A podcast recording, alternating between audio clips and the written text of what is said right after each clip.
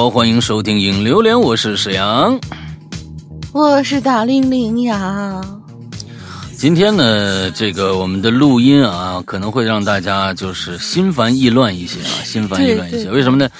因为因为大玲玲那边呢是在装修，而且呢就是可能他得不是我在装修，是我的邻居在装修，而且对邻居在装修，惊天动地啊，惊天动地，大周六的惊天动地，我也不知道他们算不算扰民啊，反正总之呢就是这个，呃，大家会听到一一一会一会儿能听到一些嘟嘟嘟嘟的声音，那嘟嘟嘟嘟就是那边在装修呢，不是大玲玲在干什么事情啊？我能干什么？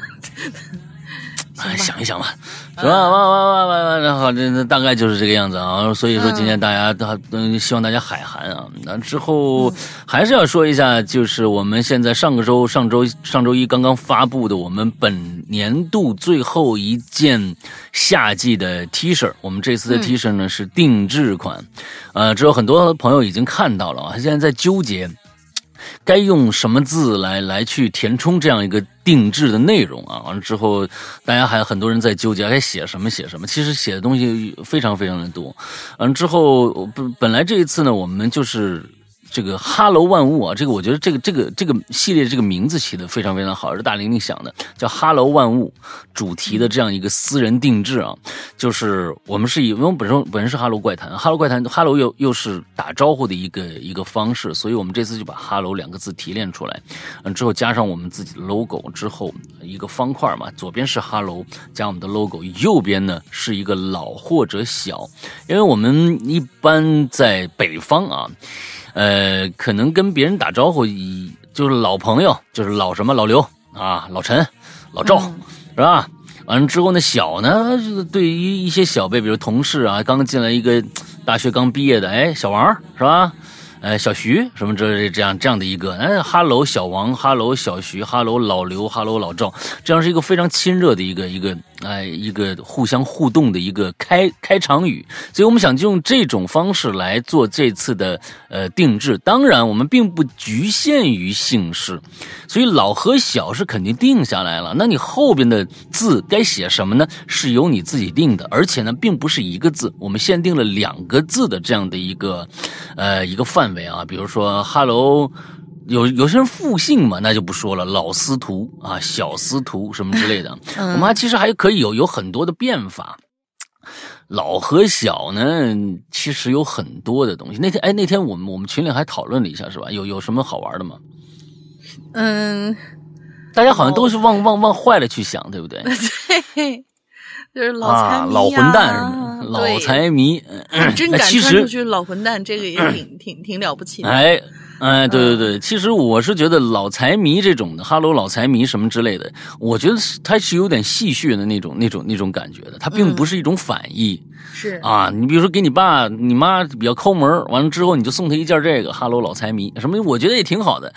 哎，之后反正总之呢，我们这一次的定制就是这样的一个东西，我觉得不管是送给自己，送给。朋友或者送给，呃，什么？我觉得 “Hello 万物嘛，送给任何的人，我觉得都合适。呃，甚至送给你以前的啊，已经已经远离了那个公司，但是呢，你知道他地址或者公司，他那叫什么名字？完一个过去的整天整你的那么一个。啊，这个上司就是哈喽老混蛋什么之类的，就送给他。哎，那这我也我也挺挺挺有意思啊。呃，总之这一次的这个猫姐才好玩。猫姐说要给要给毕业生定制一个老留级。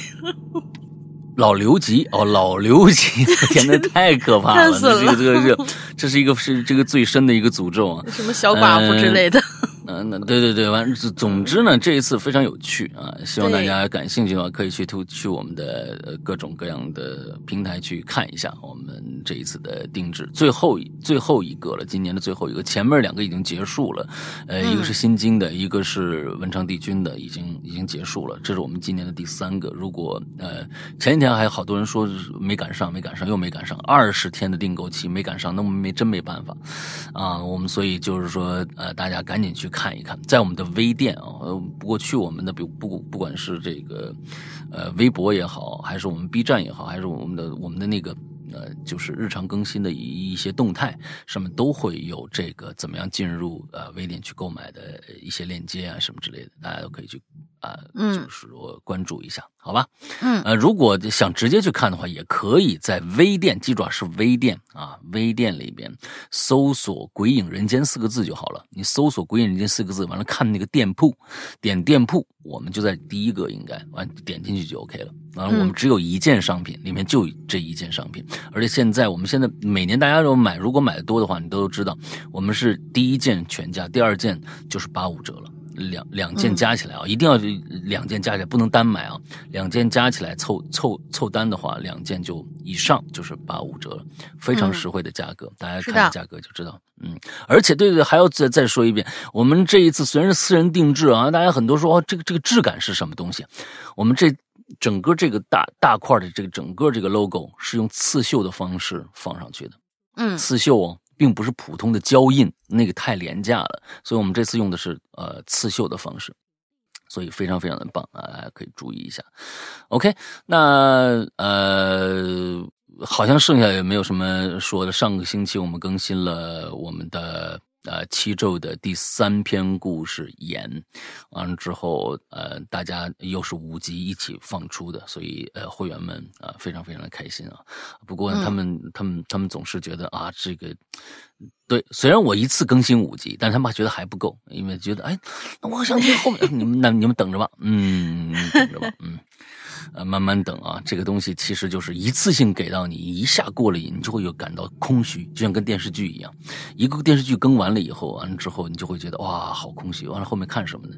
哎，这个就是我们，我们它有个时间段，哎，慢慢慢慢的，一共八个故事，现在也更新到第三个故事了，后面还有五个。慢慢更啊，之后哎，就是把这个整个故事追完，你们就知道整个这咒的这个七咒的这个大故事整个全貌是一个什么样子了。现在可能听上去每一个故事之间，你瞧好像有联系，完之后这个故事好像也结束了，但是总是找不到一个哎，这这中间的联系到底是什么？哎，慢慢等，好吧？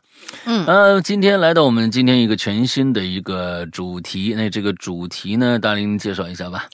这主题呢是一字诀坑，因为是五一刚刚过去啊，可能有人出去吃了烧烤，有人去了景区，有人呢就干脆宅在家里。比如说我，有人堵在高速，不知道老大这回开车去没去？那个就是有没有在高速上堵？完全没有啊，那还那还挺顺的，因为大家好像都往淄博那个方向去了嘛。嗯，反正节日一来吧，总要消费，但只要有消费，就无处不是坑。你有什么踩坑经历？然后说出来让大家避避雷。哦，踩坑啊啊！哎，我我我我我我我想不起来什么大坑，小坑肯定是多多少少是有的。嗯，大坑没踩过。没有什么踩过，就是你比如说一两百块钱这种坑肯定是遇到过，但那个也印象不是太深刻了。就是今天早上我忽然忽然看到了一个一个非常危言危言耸听，在这边我跟大家我跟大家这个这个呃说一下，这个坑可能大家要避一下。嗯，呃，这我今真的是今天早上我。我刚刚看到的一个，在 YouTube 上看到的一个 YouTuber，跟大家说中国国内的这个淘宝上买摄影器材的坑，因为我最近一直在拍拍照，所以嗯，突然看到那么一个一个东西，就是说，尤其是相机的这个相机的机体啊，就整个这个主机的相相机本体可能会存在一个。挺大的一个坑，请大家一定要注意的坑。我在这简单说两句，因为拍照人可能不多。之后就是他在淘宝上你看到的很多的那个商家会写港版港港版和和中国大陆版完了之后的这个区别，就是那个港版会便宜那么几百块钱，请大家千万不要买那个版本，甚至上面那个即使上面写着国行，它也有可能有猫腻儿。他因为一看你跟官网的售价你一比，就发现官网的售价很贵。完了之后这儿的售价虽然写着国行，可能也要便宜一千块钱左右，或者几百块钱左右。那个时候你就要小心了，这里面有一个大坑。他可能跟你说，你就问他这个里面含不含票？他如果连票都不含的话，那这个这个他不含票的话，有可能是真的；如果他说连票都含的话，这里面的坑可能就稍大一些。怎么呢？他们现在就是用一些比从市面上收购回来的机器之后，把里面翻新了以后，自己打印了一个壳。自印自己打印了一个壳，呃，自己打印一个壳，完了之后，那个壳的质量跟原版的质量是完全不一样的，甚至有一些你就发现套色都套歪了，完了之后还会存在打印偏色。之后这个机器啊，你发现，哎，它那个机器底下的那个 S N 码啊，就是这个注册码和盒子上的注册码是一模一样的，但不过你打开机器，如果你的机器里包括。有有那个序列号的验查证的话，你再对一下，可能那个里边机器里边的这个就是打开开机以后电子版显示的那个序列号，可能就跟外面那个序列号就不一样了。他是拿翻新机给你当真机器卖的，他能挣几千块钱，而他你你他还真的给你开发票，他还真的保证你什么保修什么这个那个的。但是你一回去，你到官方去保修，人家不给你保。人家是完全不给你保，因为这可能几年前的机器，而且淘宝上可能存在大量的这种的可能性。刚才吓得我，因为我就赶紧去查了一下我那个机器到底什么，一发现哎还好我没中招，因为我买那机器跟正正常售价好像差了那么三四百块钱，呃，就也就也就是这个样子。是一个，我觉得三四百块钱对于一个几千块钱的东西来说，是一个合理的有。就可以有折扣的范围吧，也算啊啊啊！所以我是建议，如果大家尤其买机身的时候，大家一定要注意这一点，千万就是说别太偏贪便宜了。尤其他说港版，他说正版机器港版，而且是真正的就是原装机器，完全没问题。你港版千万不要买，这百分之百、千分之千的翻新机。千分之千的翻新机，那个港版啊，但是这里面有一点，也大家也不要太可太害怕，因为什么呢？它即使是全新的，就是翻新机，它也没有技术拿自己的零件去去组装。肯定是都是官方的零件，它给你组装了一个，或者就是翻新了一下，里边东西没动。这个东西能不能用，其实全都全都在看，就是说这个机器过去用了多长时间。你刚拿到的时候，你拍照啊，或者怎么着摄摄摄摄像啊什么的，肯定都没问题。只不过你还能用多长时间的问题。对，就是这个。我想跟说避坑，这个坑，我觉得跟摄影爱好者说一下，稍。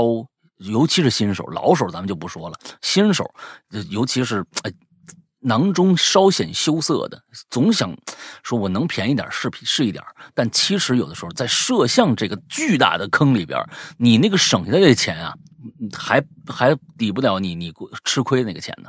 就是说，你就买一个你能力范围之内你能达到的最最贵的那个机器就好了，但是一定要买原装。甚至你就直接去京东，或者是呃什么呃淘宝的什么天猫店这种有保证的店去买这个东西是最好的，千万不要买第三方的那个那个水分就大了。京东啊，京东这个我我等一下说吧，你先说完。嗯啊，那京东我说也说的是京东直营的那种店啊，就是或者我说的也是京京东，我说的也是京东直营店。啊，好了，那我就我我说完了这个坑，大家注意一下就好了。回去先验三码是不是能能行？有一些机器是不是尼康的，我不知道它是不是机身里边，呃，它机器里边打开呃通电以后，它没有验证呃就序列号这个显示这个功能。但还有一个。一个方法怎么验呢？就是你用 RAW 格式去拍一张照片之后，拿 Capture One 的这个这个呃软件打开，它就能显示 RAW 格式里面记录下来的这个本机里边的序列号的那个号码，因为这个号码是跟你。这个机器绑定的，以后呢，比如说你拍一张照片，别人盗版了，完之后你可以拿这张照片的 RAW 格式去维权，说这是我拍的，这是我这个机器序列号。所以 Capture One 是可以显示那个序列号的。你看那个序列号，如果跟你机身上对的，那就完全没问题；如果不对，那就说明这是一个翻新机。OK，我讲完了。嗯，那你说说你的。这是肯定就是像老大这种，就说的都是属于比如说数码这种类别的吧。像女生呢，接触比较多的就是护肤品呐，或者说食品之类的东西。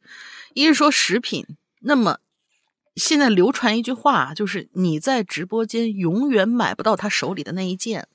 是有一年，我是给我的父母去买那个粽子。然后我就看见有一种，咱们平常看见粽子都是三角形嘛，然后他那直播间那个粽子呢是南方那种肉粽，因为我爸妈也算是南方人，其实他呢是能够吃得惯那种咸粽的，之后他那个那个粽子呢是包成长形的，大概长度在直播间里展示的是一只手那种长那么长。就你摊开手掌，从指尖到那个手腕那那么长的一个长度，之后里边有什么？嗯，名字起的都特别特别花哨，特别好听。呃，什么什么放放四个咸蛋黄，然后还里面还有肉，反正看起来是，你想想看，它码出来那咸蛋黄那个长度，一个挨一个那么放进去的话，也差不多就是那个长度。我心想，这怎么也应该不能有坑吧？那是还是很早以前。是刚刚兴起电商直播这么一一件事儿的时候，哎，于是就买了，给我爸妈买了一箱回去，然后我让我妈给我拍照。好家伙，那个缩水啊，里边东西确实是四个咸蛋黄，外加几个那种那种肉，但是那个肉的。薄厚，但咸蛋黄是鹌鹑蛋的黄是吧？不不不是，是现在呢，像是我们有鬼友，就是那个老大爷认识一个老鬼友安可拉，他呢是做糕点的，他其实曾经有让我帮他在那个某宝上买过那种就是一袋装的那种咸蛋黄，拿出来以后就其实是做那种烘焙做糕点用的那种咸蛋黄呢，因为啊它是需要有一个真空压缩的那种。呃，不知道是用什么材质做的吧，反正呃呃，材质肯定是蛋黄，但是不知道用什么技术去给它统一的只加工蛋黄，不要蛋白的那种。它那个蛋黄极其极其的小，肯定是鸡蛋没错，但是呢极其小，而且呢小到什么程度？就是那个蛋黄，它其实你看见它长长的一个，其实它可以四个，就是按品，就是那个田字格那种形状，就是并排放在一起。而且它还能给你包成，呃，就是就是细长的一条。你想想看，它那个蛋黄有多小？我说怎么样？你尝尝这个，就是给我妈打电话说你尝尝这个，呃，好不好吃？怎么样？然后他说味道好像也就那么回事儿，但是这个大小不是你形容那么大。我说啊，是吗？我就让他给我拍了个照。好家伙，那个收到的那个。大概有一个烟盒那么长，嗯，之后呢，大概有三分之二那么宽，就很小很小的一个，嗯，我说那你还不维权啊？当时当时不知道啊，就是就是很多年前，你想直播带货都已经多长时间了？我们总觉得所见即所得，但是他呢，给你展示出来的，尤其是他那种卖粽子的直播间。会有一个看起来很淳朴的小姑娘，一边包一边给你发货，就很具有迷惑性。所以，就是大家在呃电商带货这这这一块儿的话，就是要购物，在直播间购物的话，呃，尤其是像食品类，或者说呃是也是我朋友前两天跟我说，哎，你看这这翡翠多漂亮。我说你等一下，呃。他要多少钱？我说，他说多少多少钱？我说就这个品相啊，我去问问我们的专家，我们去问问主任。主任说，哼，要以这品相，你甭说他那直播间里面报什么最高可能七八千，你到我这儿。我给你拿，就是咱可能朋友之间给你打点折，七八万我都拿不到这么好品相的东西。你琢磨琢磨里面的水分吧。所以就是大家在直播，你不要说是那个现场的那个主播，他一喊你就觉得哇热血沸腾，一定怎么怎么样。嗯，冷静的去面对每一场你观看的直播，那个那个购物，除非嗯你已经对这个就是就他。不可能卖给你假货，你心里百分之百确定他不可能卖给你假货。这个是直播这一块包括京东自营那个也是那一块是我买护肤品的时候，他现在有很多是打着自营入驻的那个店，我们都说是自营的，好像是要比那个第三方要更加的靠谱一些，但其实不是。我说你买护肤品的时候就遇到过两家店铺发的都不是图片上的那个，两家店铺都是自营。而最奇怪的是，两家店铺给我发过来的那个是两个牌子的同一种东西，应该是一家店铺是比如说 A 牌儿，一家店铺是 B 牌儿，但是他们统一给我发来的都是 C，可是，在他们的那个主页上面显示的都是，比如说 F，就很奇怪，就是自营现在也存在于这样的坑，所以大家在购物的时候，就是我主要说线上购物的时候。嗯，多比较吧，还是多比较一下，看一下这这这个这些上面的这些经验，然后不要那么冲动去消费。对，嗯嗯，总之现在这个大家不要过于的贪便宜。呃，确实有的时候，呃，一一件你明知道它应该多少钱，但是很便宜的东西，一定有问题。你不要想着有漏给你捡，捡想捡漏的人多着呢，哪能落到来看看头上？嗯。嗯，来看看大家都遇到什么坑了。来，好，嗯，第一位，呃，我前两个吧。第一个同学叫橙，是个橙子的一个图标啊。他说之前我和我妈去动物园玩，然后在动物园门口有个孙悟空，非常热情的邀请你去跟他合照。我和我妈毫无防备啊，以为是动物园的工作人员，之后就很顺的就去合影了，还挺开心的。嗯。我妈说：“哎，这服务态度可以啊。”结果拍完，那个孙悟空呢，就拿出了一块牌子，上面写的是“帮助聋哑人献出你的爱心”，顶上还有一个二维码，收费拍一张合照二十块钱。嗯，我和我妈两个人都拍了，也就是四十块钱。虽然这钱要的不是很多，但是这样真的挺烦人的。哎，这个东西我有我有个说法，刚才我忽然想起来了，哎，特别有意思。泰国是泰国是吗？还是不是什么泰国？跟泰国人有什么关系？因为是这样子的，大家或多或少可能啊都遇到过一些拿这个小牌子，上面写着“我是聋哑人，请帮助我”，怎样怎样怎样怎样。因为是这样，残疾上面聋哑这个东西是最难判断，他只要不说话，他装着听不着你，你你你没法识破他。我还真遇到了一个狠哥们儿，跟我一起。那哥们儿特别有意思，呃，这个是过去的我的海南的一个朋友，他呢那次来北京，那很早以前的事儿了，差不多有有小十年前的事儿了。哎，我们俩就一起到外面吃饭，当时那个地方还能十多年前的时候还能在北京找到一些地边地边的一些这烤串啊什么的，我们在那儿吃吃烤串，就来了这么一位晚上，来这么一位男的，穿的呢，哎。就是一看啊，就是那种工装。什么叫工装啊？就专门穿的破衣漏嗖的，哎，很就是发皱的衣服或者怎么着。但是你一看那个做作的感觉啊，因为你看他的脸上的表情和他这身衣服就不配，因为他气质就不配。嗯，就拿了一个牌子，说拿一个，哎啊啊啊啊，就就就让他让你让你帮他，让你帮他。嗯。我那朋友很有意思，我一看这个，我说就不理他，然后，我摇摇手。我那朋友就看了他一眼，嗯，也也摇摇手，就一直盯着他。之后呢，这人就往前走了，就到下一摊去了。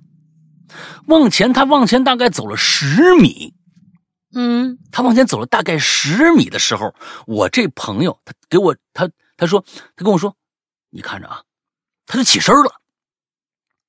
他就悄悄走到这个人背后，到，那人吓得一哆嗦。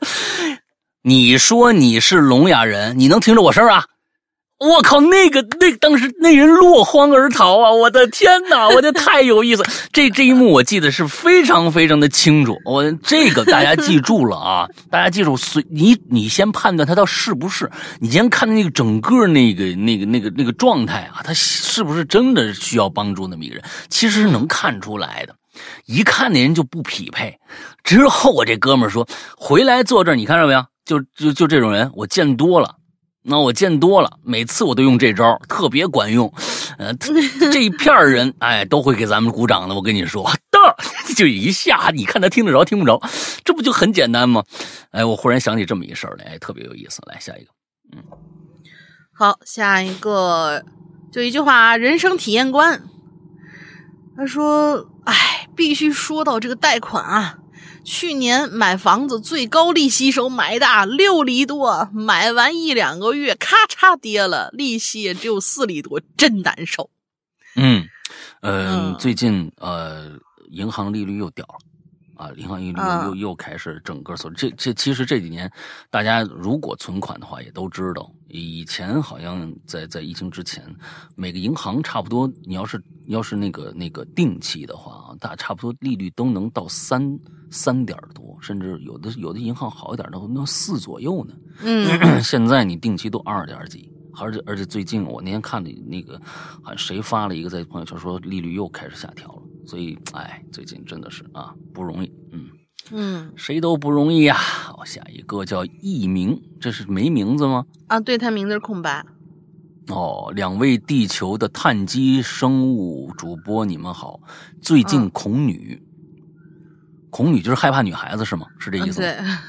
啊，麻烦师阳哥来浅读一下，跟我有个屁关系啊！我不恐女啊，我恐灵，我只恐灵啊！我天，就所有世界上我只恐灵这样的一个东西啊！玲姐别生气，下次让你读，但是下次不一定会留。开个玩笑，事情是这样的，我自从来到这个蓝色星球以后，仿佛找到了强身健体的好法子。因为在我们家附近有个小卖部，买过一瓶水，到家喝了几口，就觉得有点不对劲。看到瓶子里头呢飘着类似棉花的东西，心里嘎噔一下。一看日期，你猜怎么着？过期一年多了。啊，那说不定是粒粒橙呢，你知道吧？那过去那种它里面确实有一些漂浮物，只不过过期它变成了棉花似的东西，哎，太可怕了。几年后，哎。几年后，这个小卖部啊，变成了一个门窗五金店，那就卖那个断桥铝的，是不是啊？在这个店呢，拐弯不远处呢，我又看着新开了一个小卖部，他这着重的分开写的小卖部。有一天晚上刚刚路过，哎，想买个啤酒喝喝。进去以后呢，没人我喊一声：“有人吗？来瓶啤酒。”一个女的呀，应声从里边跑出来了，跟她一起出来的还有一股臭味儿，嗯，很臭。那当我看到她那一刻，我就认出来了，你妈，这就是当年那小卖部那黑心老板。我心里虽然有点膈应啊，不过呀，还是让他给我拿了一瓶啤酒。这次我长心眼了，我接过来一瞅，您猜怎么着？嘿嘿过期两年多了。这家货，这家卖的还是几年前的货，你知道吧？咱就是说啊，家人们，谁懂啊？他该不会卖的就是几年前的东西？我我就说嘛，他肯定卖是几年前的东西。当然，咱那个过去两年的呀，我就 C T M 的无语了，愣在原地几秒钟。还好我反应快，问他有没有别的牌子的啤酒。他顿了一下，跟我说。就喝这个吧，这个好喝呀！啊，我一时不知道怎么反驳，就说那那个牌子喝习惯了，不好意思。不是，我就发现了啊，我就发现了，你你他过期卖你过期是你有理，干嘛跟他讲这个礼貌呢？你直接就说这过期两年多了，你卖给我，你我直接就就就就工商局或者是哪儿的什么什么的，我就我就投诉你了。你看他怎么怎么怎么说？我现在直接打电话了，啊，前你你就直接跟他说，前几年我就买过你一个漂浮着他妈的这个棉花似的里边的东西的饮料，我都喝了，那个过期一年多了，你这又卖我过期两年多的东西，什么意思啊？怎么这个时候变得怎么那么的没礼呢？感觉好像还要讲礼貌、讲讲讲含蓄、讲绅士风度呢？你都你都我就 C T M 了，你那那你还不敢敢跟跟他直接说 C T M 吗？他是不是因为这事儿才恐女啊？不，他因为这事儿，那您您这这也太那什么？那您吃亏去吧，就 碰着吃亏的事儿，明摆在砸在您眼前了，您还不敢反抗？那这这这我就不知道该怎么说了。咱有理的事儿，消费者啊，你不是不买的问题，你应该让他，你你应该让他知道知道，我他是不是这就这身边这种人太多了呀？他是黑黑恶势力啊，这小卖部。还是怎么着？就不是我就不不不明白这是怎么回事你跟他直接说不就完了吗？对吧？还还还跟他讲这个，对不对？行，嗯，我气的不是这老板，我气的是你。你这这好家伙，你你可能是不是岁数小？岁数小你恐什么女啊你？这个啊，你岁数小你恐什么女啊？你别不用恐女啊，你该跟他说就说，咱们这个这个这不惯他们这些这这些这些人的臭毛病，好吧？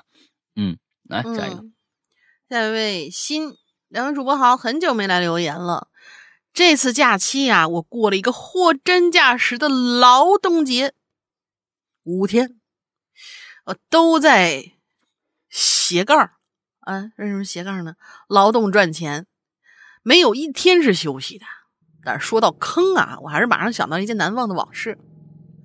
我呢是一个非常爱旅游的人，在疫情之前，我每年都会出去玩。那还是在我大学的时候，有一年吧，我独自从海南前往了哈尔滨。嗯，一个没见过雪的孩子啊，可想而知。我老乡啊。嗯，是啊。可想而知啊，我是多么向往那北方的雪呀！于是我决定一定要去雪乡看一看。在哈尔滨待了两天以后，我就报了一个呃雪乡团，大概是两天一夜。一夜，对，嗯，从哈尔滨坐上前往雪乡的旅游大巴车，去玩雪，呃，去往雪乡的这个路途啊，挺长的。可是那年去你你去的时候是夏天是吧？没看着雪。他没写是冬天还是夏天，你看着没有？嗯，对对对对对。啊，嗯，去往雪乡路途很长，路途上导游呢就开始介绍行程啊、景点啊，罗列了路途之中会去的四个项目，并表示我们可以自愿选择报名，但是如果不参加，那就要在那儿等着同乘的人游玩结束才可以继续上路。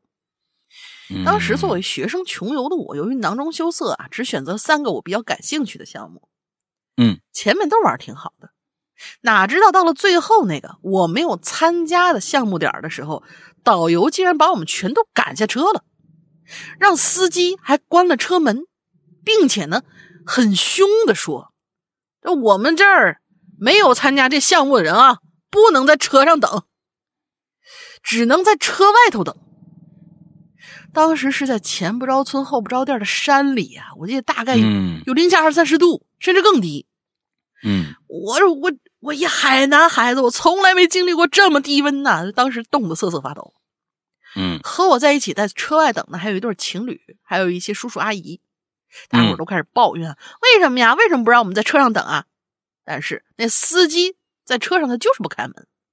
嗯，哎，情侣还能抱抱取暖啊！当时身为单身狗的我，只能一个人看着眼前白漫漫的一片啊，冻得差点要驶过去了。嗯，我觉得庆幸当时还是白天，还有太阳，否则可能我我是不是就嘎在雪地里了？嗯，还好撑到了这项目结束，我们才得以上车前往雪乡。当然，雪乡啊确实很美，和我想象当中一模一样，就像童话世界一样。可是呢，这段不好的经历和导游、司机、民宿老板的态度，让我决定啊，我呀不会再来第二遍了。嗯，好了，这就是我年轻的时候踩的坑。由于也过去快十年了，现在或许那边旅游已经变好了吧。我的经历呢，可能也没什么参考价值，大家听个乐啊。还是希望大家出门在外一定要多带钱，多小心啊！多带钱，多小心。那不就更更更更可怕了吗？遇到一劫道的，不就全完了吗？现在还好，中国这个就就不需要带钱，哪儿需要带钱呢？需要带现金的这个这个方地方太少了啊，越来越少。这个这个其实我是就是就是这样觉得，就是说，呃，一个地方的旅游代其实是代表了整个这个地方人的特色。嗯，其实千万不要小看这个。就是说，一个地方的旅游，如果出了问题，那整个这个地方，他这来这儿的游客一定会对整个这个地区的所有人产生一种区别对待的感觉。比如说，我当年我父母去云南，云南大家也知道，就是去那个西双版纳那边啊，什么这个那个的，那个当时他是有个族，什么族我忘了啊，他们把整个旅游项目全部垄断了，完之后就强买强卖嘛。完了之后就就在几年前，这这这个事儿是非常非常有名的，被爆出来。就当时刚刚有这个手机能够发布到网上，完之后这个地方就被爆出来了。整个云南差不多一半多，包括丽江啊什么这些，呃，那这这这些这些地方全都垄断整个这一条。就出出去你要到那个买玉的地方，你不买，上面就骂你，指着明明鼻子骂你，就那个真正变成了一个听说过。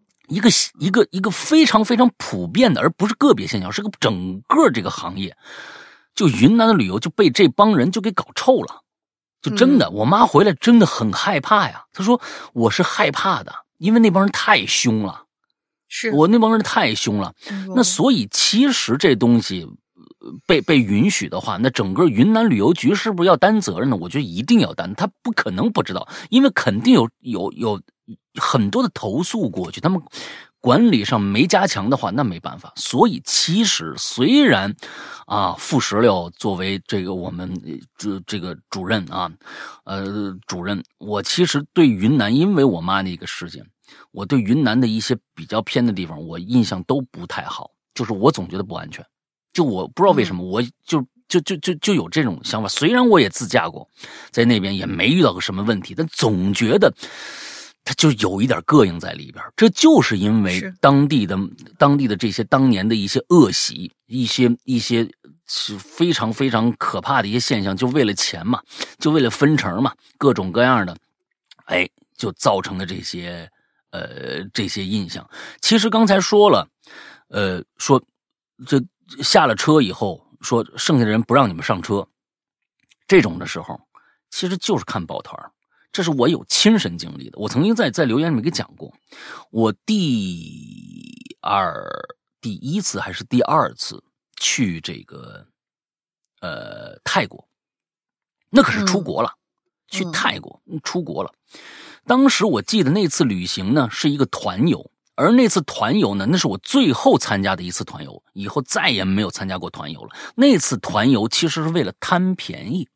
我的信用卡是招行信用卡，招行信用卡给客户的一个什么所谓的什么一个福利，说三千块钱机飞机往返四星级酒店，就去泰国玩。那当时其实我最最就是贪便宜的最后一次，应该是贪便宜最后一次，我真的去了。哎，而且他也确实按照以上的这些规格都给你履行了，不过他就强迫你进店。必须买东西。当时我们那一车的人，当然这整个一车人都是这个这个旅游团的。我们当时一共差不多有四五十号人，坐一个大巴去去玩。最后我们到了，我记得是到了芭提雅还是到了曼谷的时候，就受不了了。我和我老婆就起身，我们就就起来反抗了。我说不行，我说这个你们不管这个东西有多便宜。你上面哭穷也好，或者怎么着也好，说你这利润多着多也好，你不能强迫我消费。我可以进店，你不能强迫我消费，必须消费。当时底下还有十几个人，就跟我们一起响应，都是差不多年轻人，还有很多老头老太太，他们不敢动。这几个十十几个人，最后我说他们最后那个团团游威胁我们说，那你那我就不管你们了。我说太好了，你不管我最好，剩下的。还有三天的时间，你把护照给我。你不给我护照是不行。你说不管我了，你不给我护照不行，因为护照全部交给他了。我说你必须把护照还给我。我们这十一个人不用你管，最后我们自己上飞机去。最后我们实实际上非常强硬，最后那个团游坚持不住了，最后把护照还给了我们。我们那三天，我们这十多个人一起出去玩的。吃的是最便宜的东西，最好吃的东西，完了是玩的我们最愿意去的地方。所以其实有时候在这种地方，人生所谓人生地不熟啊，更要抱炉取暖。在这个地方，其实就是少一个站出来说话的那个人，剩下的那些人，我跟你说，当直接打当地旅行局，一定有办法解决。就起码他不愿意，但是起码也不敢让你们在雪地里待着呀。嗯，所以以后参团。啊，参团要注意，真的是参团要注意。有些现在其实有一些团啊，可能它就里面注注明了无购物，那个是在合同里写写明白的，无购物，可能比平常的团购贵一些，但起码免了一些，尤其是给父母报一些旅行团，一定注意这个，可能就多了几百块钱，但是省去了老头老太太。有时候老头老太太心善，他觉得，哎呦，小姑娘在上面一哭穷啊，我就觉得，哎呦，人家挣的就是这份辛辛苦钱，咱们让人家挣了吧，结果就买了。进去进店，少则千数块钱，多则可能上万的那些没用的东西买回来，所谓的送给什么什么儿媳妇也好，送给什么姑爷也好的一些东西，其实拿到了以后，也也没什么大用处，就放在那儿了。但钱出去了呀，所以我是觉得，嗯，所以我觉得大家呢，有的时候真的擦亮眼睛，心里再算个小九九，我这省这几百块钱是否值当的？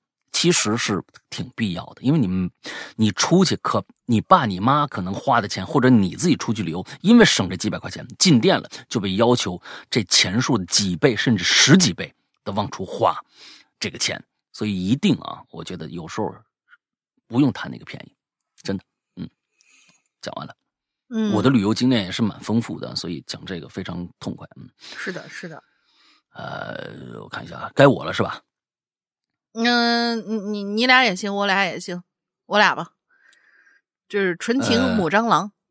哎，好，嗯，哇，你看到母蟑螂非常开心是吧？啊，要念一下这个。我我我我干嘛开心？呃，纯情母蟑螂，我看见纯情的开心，你知道吧？啊，大家好，我是糊糊喵，呃，糊糊猫，我又来了。说到坑啊，就不得不提到那些年我贪图便宜买的一些破烂儿啊，比如说。非常优惠的蓝月亮，这不是那个就是那个洗洗洗洗衣服的吗？嗯，是是是，到手是蓝月壳，就里面都干了是吗？嗯嗯，买了一个 Kiss TV，是是是这么念的，差不多手机壳 TV，对，嗯嗯，到手变成 Kiss Kiss Fitty。啊，对 对，这这这也可以。还有，明白了，明白了，它是它是又非常优惠的蓝月亮，到手是蓝月壳，就那个亮字变成壳字了。哦，对对对，就是那个你买雪碧上面写的雷碧那个一样。啊，对对对对对对对。嗯，对。康帅夫还有什么的？啊，他说还有神奇的某强北的 AirPods，一打开啊，整个教室的 iPhone 都知道有手机来了，有耳机来了。嗯，有一句已经说烂了的老话：“一分价钱一分货，贪小便宜确实能捡到宝。”但是从我个人的经历来看，多半啊掉坑里。嗯，行了，祝石阳哥、龙一姐越来越好吧！我要继续设计基坑了。基坑是什么？什么叫基坑啊？不知道，我不知道。嗯，好，下面一个叫 Line Wayne。两位好，鬼鬼灵十年左右，第一次留言记得是在 BBS，有五年了。今年第一次公众号上留。那先说正事儿，这次经历叫踩鬼坑。哦，啊，叫踩鬼坑啊！这个终于来了一个跟咱们主题相似的啊。五一节放假前，有一天准备出门，坐电梯下地库开车，到了负一楼，刚准备出电梯，电梯外啊就。站了一对母子，准备进来。嗯，女的年三十岁左右，很年轻，小孩五六岁。哎，这电梯门刚一开呀，那小孩呢就朝电梯里面冲，哎，就被他妈给拉住了。我点头向他们示意，我说：“哎，我我我我出去。”哪怎么知道呢？刚刚一迈脚出门，那小孩子对我喊：“你们别出来！你们别出来！”呃，说是你们啊。啊！小孩的语气几乎央求，严重与刚刚先上后下的气质不符。呃，几乎央求，严重与刚刚先上后下的气质不符。这时候呢，我已经走出电梯了，回过神来，我发现这这这话不对劲啊！我这看着那对母子，又转头看了看电梯，心里报道：坐电梯下地库的就我一人啊！啊，刚才说什么呢？那孩子他妈也觉得不对劲了。你别乱说，你说什么呢你？然后我就拉着小孩啊进电梯了。我就感觉那小孩是肯定看着什么了。我能够想象小孩看到的场景，不过也无所谓了。毕竟刚刚电梯里并不拥挤，大家呢并没有现身打扰到我，已经十分感谢了。何况之前数年天天鬼压床啊，我已经学会了在鬼压床中试探性的发出沟通信号。有能量呢跟我说听不懂的一些长篇大论，也有也有能量呢半夜非要唱歌给我听，还有来哭泣发泄的。当然，我也尝试了很多鬼友提到过的诸如骂呀、什么六字真言啊等等等等。我遇到反正呢都不是很奏效，但如果呀。狠下心，带着求知欲去沟通，叫他们告诉我宇宙的最高奥义，他们就走了。啊，就是他们也是一帮文盲，是吧？一问到这说也有面子，是吧？就是你问最高宇宙最高奥义答不上来，算算我走了。有一次啊，哎，我就问他说：“这这彩票下一期什么？”他也走了。经历过这些呢，电电梯踩坑已经很友善了。最后啊，祝各位是万寿无疆吧。嗯，哎，行吧。前几天我刚刚看着一个一个科普帖啊，科普帖，呃，是国内的呀，一个非常有名的一个，过去他只在 YouTube 上做，YouTube 上做，他只在 YouTube 上，结果呢会被搬运回国，两个。两个国人，一个应该是我听他口音应该是山东的，哎，他要有一漂亮老婆，他漂亮老婆一直在旁边扮无知，哎，应该是他们俩啊，我不想提他们俩名字嘛。哎，就说这个，哎，他们的老红这俩人啊，这这俩人啊，经常说一些什么哈勃望远镜啊，一些一些关于这些啊，就高科技的知识啊，或者哎，他有时候也说灵异的东西。前几天看着这一期，他说这个鬼啊。哎，证明至于到底世界上有没有鬼这个事儿，哎，他就说这个有个日本的这么一个男的，那都十多年前、二十年前了，非常有名，在日本，就说他经常被鬼压床。之后呢，他就跟这个我们这个这个 Line One 是一样的，就是跟是跟他们就开始交流了。哎，他就看着，他就能看着，说有一次他能看着对面站一老头，旁边还一老头。完说这俩老头呢，就开始最开始很害怕嘛，说这经常看着这么跟他们俩就跟这谁是一样，哎，开始聊天了。说这个鬼到底怎么回事啊？哎，他们俩就聊的这这些问题。说我能看着鬼，这个人能看着鬼，到底是人的体质弱呀，还是怎么着啊？那老头说呀，人如果能看着鬼，除非那个鬼想让这个人看着，跟身体素质没什么关系。这跟我们有的时候一些判断是不一样的啊，是不一样的。所以这事儿我咱们就当当一乐说啊，咱们当当一乐说。他就说你这是不一样的，哎，就是我我要让你看着，你就能看着。他就问他说：“那你现现在我能看着你是，你让我看着的吗？”那老头会摇了摇头，你还真不是。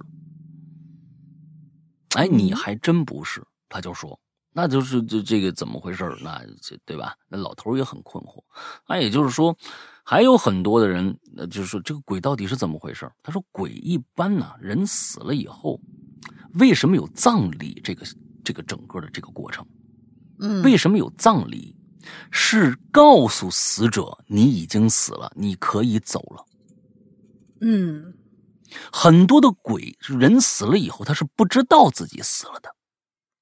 这个倒好像跟我们某些电视剧、电影是差不多的。比如说，某个人遭到车祸，哎，那个视角就拍起来，他他站起来了，哎呦，发现自己身上，哎呦，这我刚刚被撞了一下，这怎么回事好像哪儿也不疼啊。就发现很多人往那边聚，他走过去一看，哦，发现自己躺在那儿了。大家都可能都看过这个情节，对不对？对，我是觉得可能这种这种东西有可能就是通过某某一些濒死者的一些体验，可能放到了呃影视剧当中去啊，呃。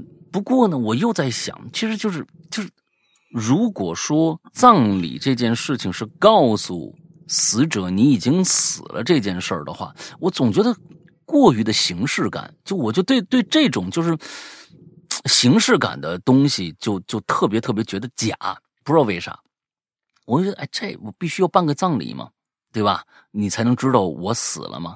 因为平时我我我我跟我我比如说啊，我嗝屁了，完之后我哪天我跟老老老婆说，那我一直生活在这空间，我发现老婆一个月不理我了，啊，她还哭哭啼啼的，那我自己还不知道吗？或者怎么着的？哎，我就在想这些事情，嗯，也可能不知道啊。比如说那个灵异什么生死第六感那那那个电影，他就是看见他老婆那个哭啼，但是他不明白怎么回事嗯，对，那我觉得那种的，我觉得就是哎，他作为一个影视剧的成分来说，要如果鬼真的都是全部都是这样的话，它变成了一种就是必须要这么做的一种啊过程的话，你如果不这么做，他就不知道的话，那我就觉得有点有点太太太过了啊！他还说了很多，大家可以去找找这个这一期节目，就关于鬼的这个是否存在的这个这么一期节目。当然，他也没有办法用科学去目前的科学去验证真伪。呃，我反正听了他，他说的是当年这位日本的亲历者的所说的一切的东西。当然，那个人说的是真是假，我们也不知道。嗯，但是如果经过这一个推断的话，其实你从里边其实也能听到一些，呃，有意思的一些一些东西吧。不知道他是编出来的还是怎样，但是我觉得有一些可能哎挺有意思，有一些一听。不那么成立的感觉，不知道，因为我们都没有试过，我们所有现在人都没有试过，那到底是一个什么样的一个感觉？所以等我们再等两年吧。嗯，好吧。呃，下一个我也来吧，因为后面太长了。嗯，好。我后面这这个名字我根本不知道这是这是什么语啊？T E F U I R，我不知道这是什么语。，T F U F U R I L Blue，是不是不知道？不知道这个名字该怎么念啊？Sorry，听着鬼影。呃，哈喽怪谈给哈喽怪谈留言，五一假期宅在家，没出去也没踩坑，哈哈哈！人头攒动的假期，宅家是最好的度假方式了吧？不出去也不消费，完美避免了所有的坑。刷刷朋友圈，看看别人拍的旅游风景美照，就当自己也去过了吧。听哈喽怪谈的第八个年头，哈喽怪谈陪伴我熬过了很艰难的日子，希望以后呃的日子啊的好日子里也有哈喽怪谈的陪伴。抑郁慢慢在变好中，希望都会好起来。大爱两位，大爱鬼影人间（括号哈喽怪谈），谢谢。嗯嗯，哎，这个我觉得有时候啊，就是嗯，还是出去走一走比较好啊。因为我看到你好像是啊，在抑郁中慢慢变好。对，出去以后，呃，我觉得可能去一些相对不用那么远。啊，我觉得多出去走走，不管是假期也好，还是平时也好，只要有时间多去出去走一走，呃，有人陪也好，没人陪也好，可能都会呃对你的那身心是有一个很好的一个帮助啊。嗯，好吧，来，嗯，下一个，好的，下一个，终于迎来了这次第一个大长文啊。嗯，树这位同学，然后他的题目啊也很直观，就叫陷阱。嗯。这边镇上啊有一个古庙，相关部门对其经过整改翻修，以图作为景点。可惜来的人却寥寥无几。嗯，因为临河的，因为临近的江河呢常泛洪水，路旁只有应急用的石柱灯，没有平常那种路灯，所以一到晚上啊，四周就黑的像一团墨水一样。古人在庙前挖了一口井，用来预测洪水的来临。只要这井水的位置下降，就代表即将要涨潮了。这口井一直沿用至今。这天晚上，有一小伙啊，躲在庙跟前翻看刚偷来的东西。忽然的一阵手机铃声让他神经一紧，环顾四周。一个人都没朝见，他就随着声音呢，慢慢的就摸过去，发现铃声居然是从古井那边响起来的。哦，小伙先是心中窃喜，先是一愣，然后心中窃喜啊，心想：难道有人把手机落那边了？随后铃声安静了下来，小伙就凭感觉在井边到处找，但是什么都没找着。突然又来了一阵铃声，从古井的深处悠悠的响了起来。小伙吃了一惊啊，心说：“这这白天听过抛硬币许愿的，怎么还把手机给丢进去了呢？”这时候，古井里头铃声大作，但是没见到一丝光亮。这座古庙四周无人呢，没人发现有一个小伙已经被拉到了井底深处。啊，这是这就是他哎，而衔接的是一个开篇啊，对对对啊，就告诉你这古井里面有问题，一个人已经被害了，对，已经被拉进去了。嗯。讲述，对，这是一个新人物出现了。对，这新人物名字叫讲述啊。嗯，和讲述同村的一小伙失踪了。讲述心里很明白，这家伙小时候就不学好，长大又是酗酒又是赌博的。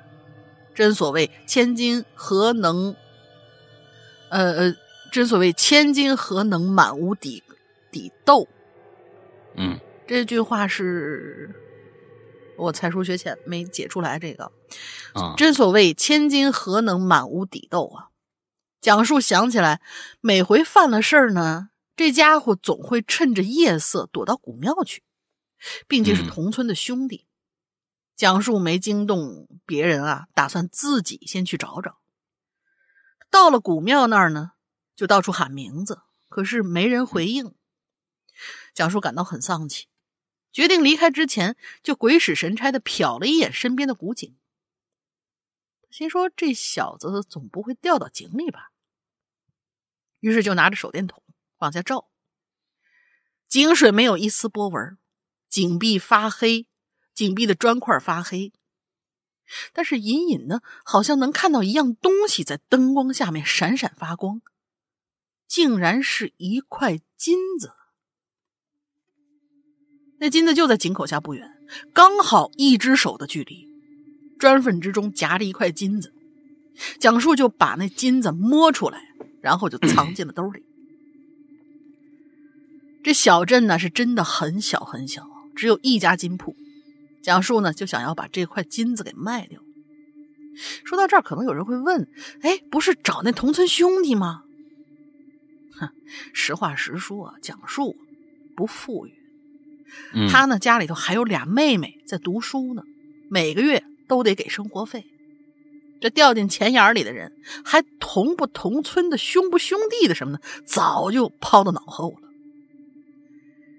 蒋述来到金铺，这金铺老板看了一眼那金子，笑呵呵就问他：“哟，您这祖传的还是捡的呀？”蒋述很坚定的回答：“那当然是祖传的。”于是把这金子卖了。蒋述就开始想啊，这块金子怎么刚好就卡在那一只手能拿到的砖缝那儿呢？嗯，这这肯定谁故意藏的呀？要藏，会不会还有其他的宝贝？老子先来个黑吃黑吧。等到熬到夜里，蒋述直奔古井。将前半拉身子就趴到古井口上，伸手就开始在砖缝里头到处的摸。就在这时候，一阵手机铃声突然就响了起来。蒋述吃了一惊，很快他发现那铃声竟然是从古井的里头响起来的。嗯，可他没看到有手机，只能看见那井水一圈一圈从中间开始荡漾，然后。就看到一块大个的金子慢慢从水面上就浮出来了。嘿，蒋树用颤抖的手扒着这井口，心里就跟着了魔一样，就想着怎么把这块大金子捞出来，但是完全没意识到金子它怎么可能浮在水面上呢？随着金子慢慢的浮出水面，一颗布满青苔的大脑袋也从水里探了出来。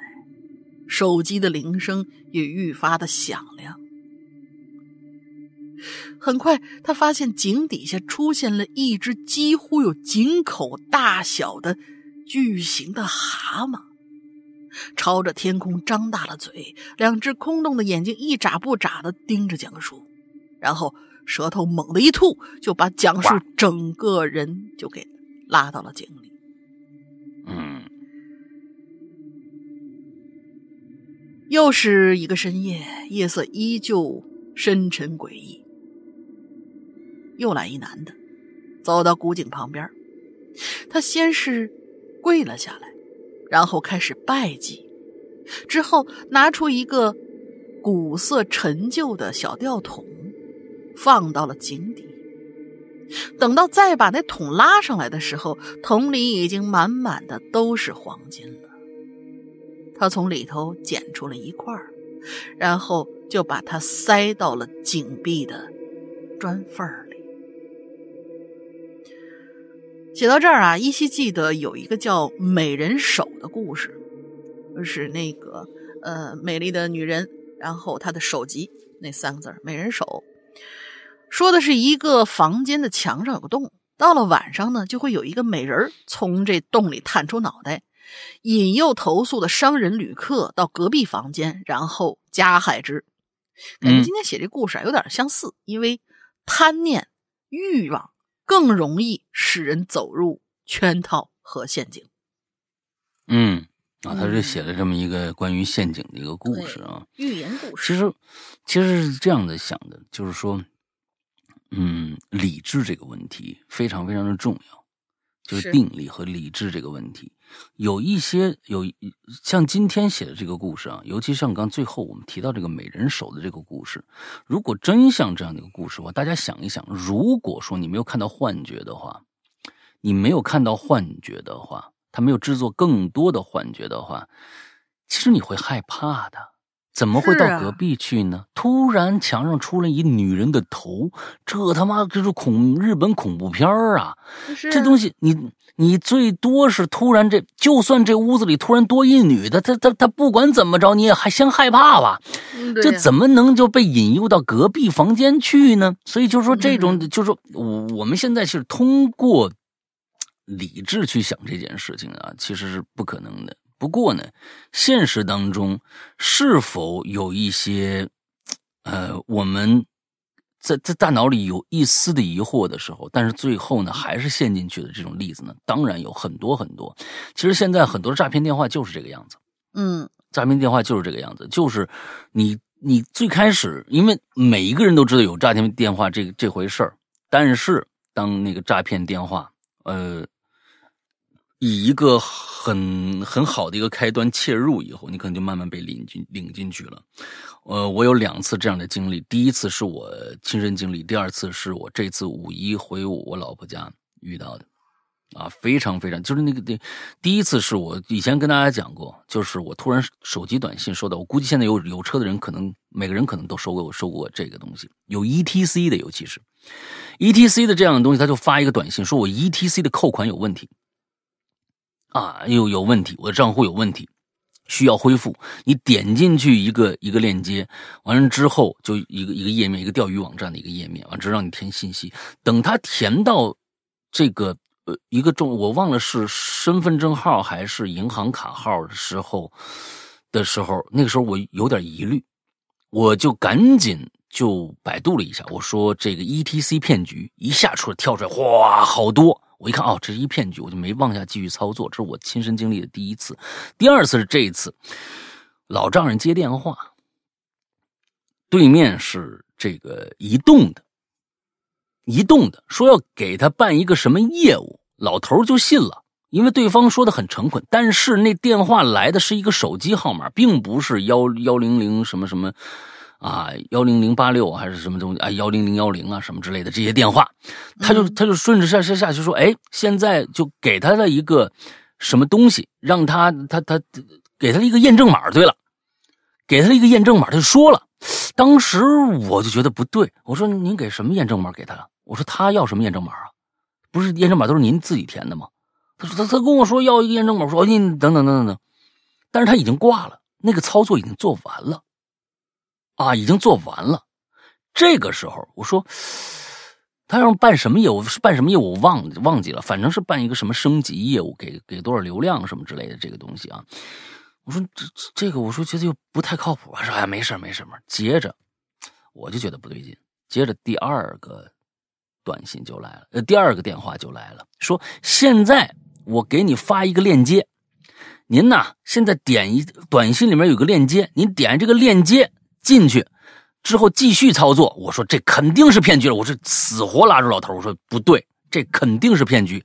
他拿这些业务员怎么可能拿自己私人电话给您打打说说是幺零就是电这个移动的来来来电话呢？是啊，你千万别点那个链接，一点链接可能就完了，您钱就没了。这老头仔细想想啊，哦，好吧，啊，没点，把电话给挂了，啊，把电话给挂了。就我是觉得现在的这种，就是说刚才说的所谓的井里面的手机也好，井里面的金条也好，不管怎么样，那都是一个看似全面真实，让你吃到一些甜头的一些东西。大家一定擦亮眼睛，尤尤其是银行。就是尤其是验证码这个东西，如果他跟你要说帮你填的话，请大家注意，这百分之九十九是骗局，真的百分之九十九是骗局，千万记住，到那一步千万不能继续再操作下去了，不能继续操作下去了，要不然可能真就完了。嗯，好吧，那这个故事虽然，嗯，对我希望这个故事能有点转折，因为。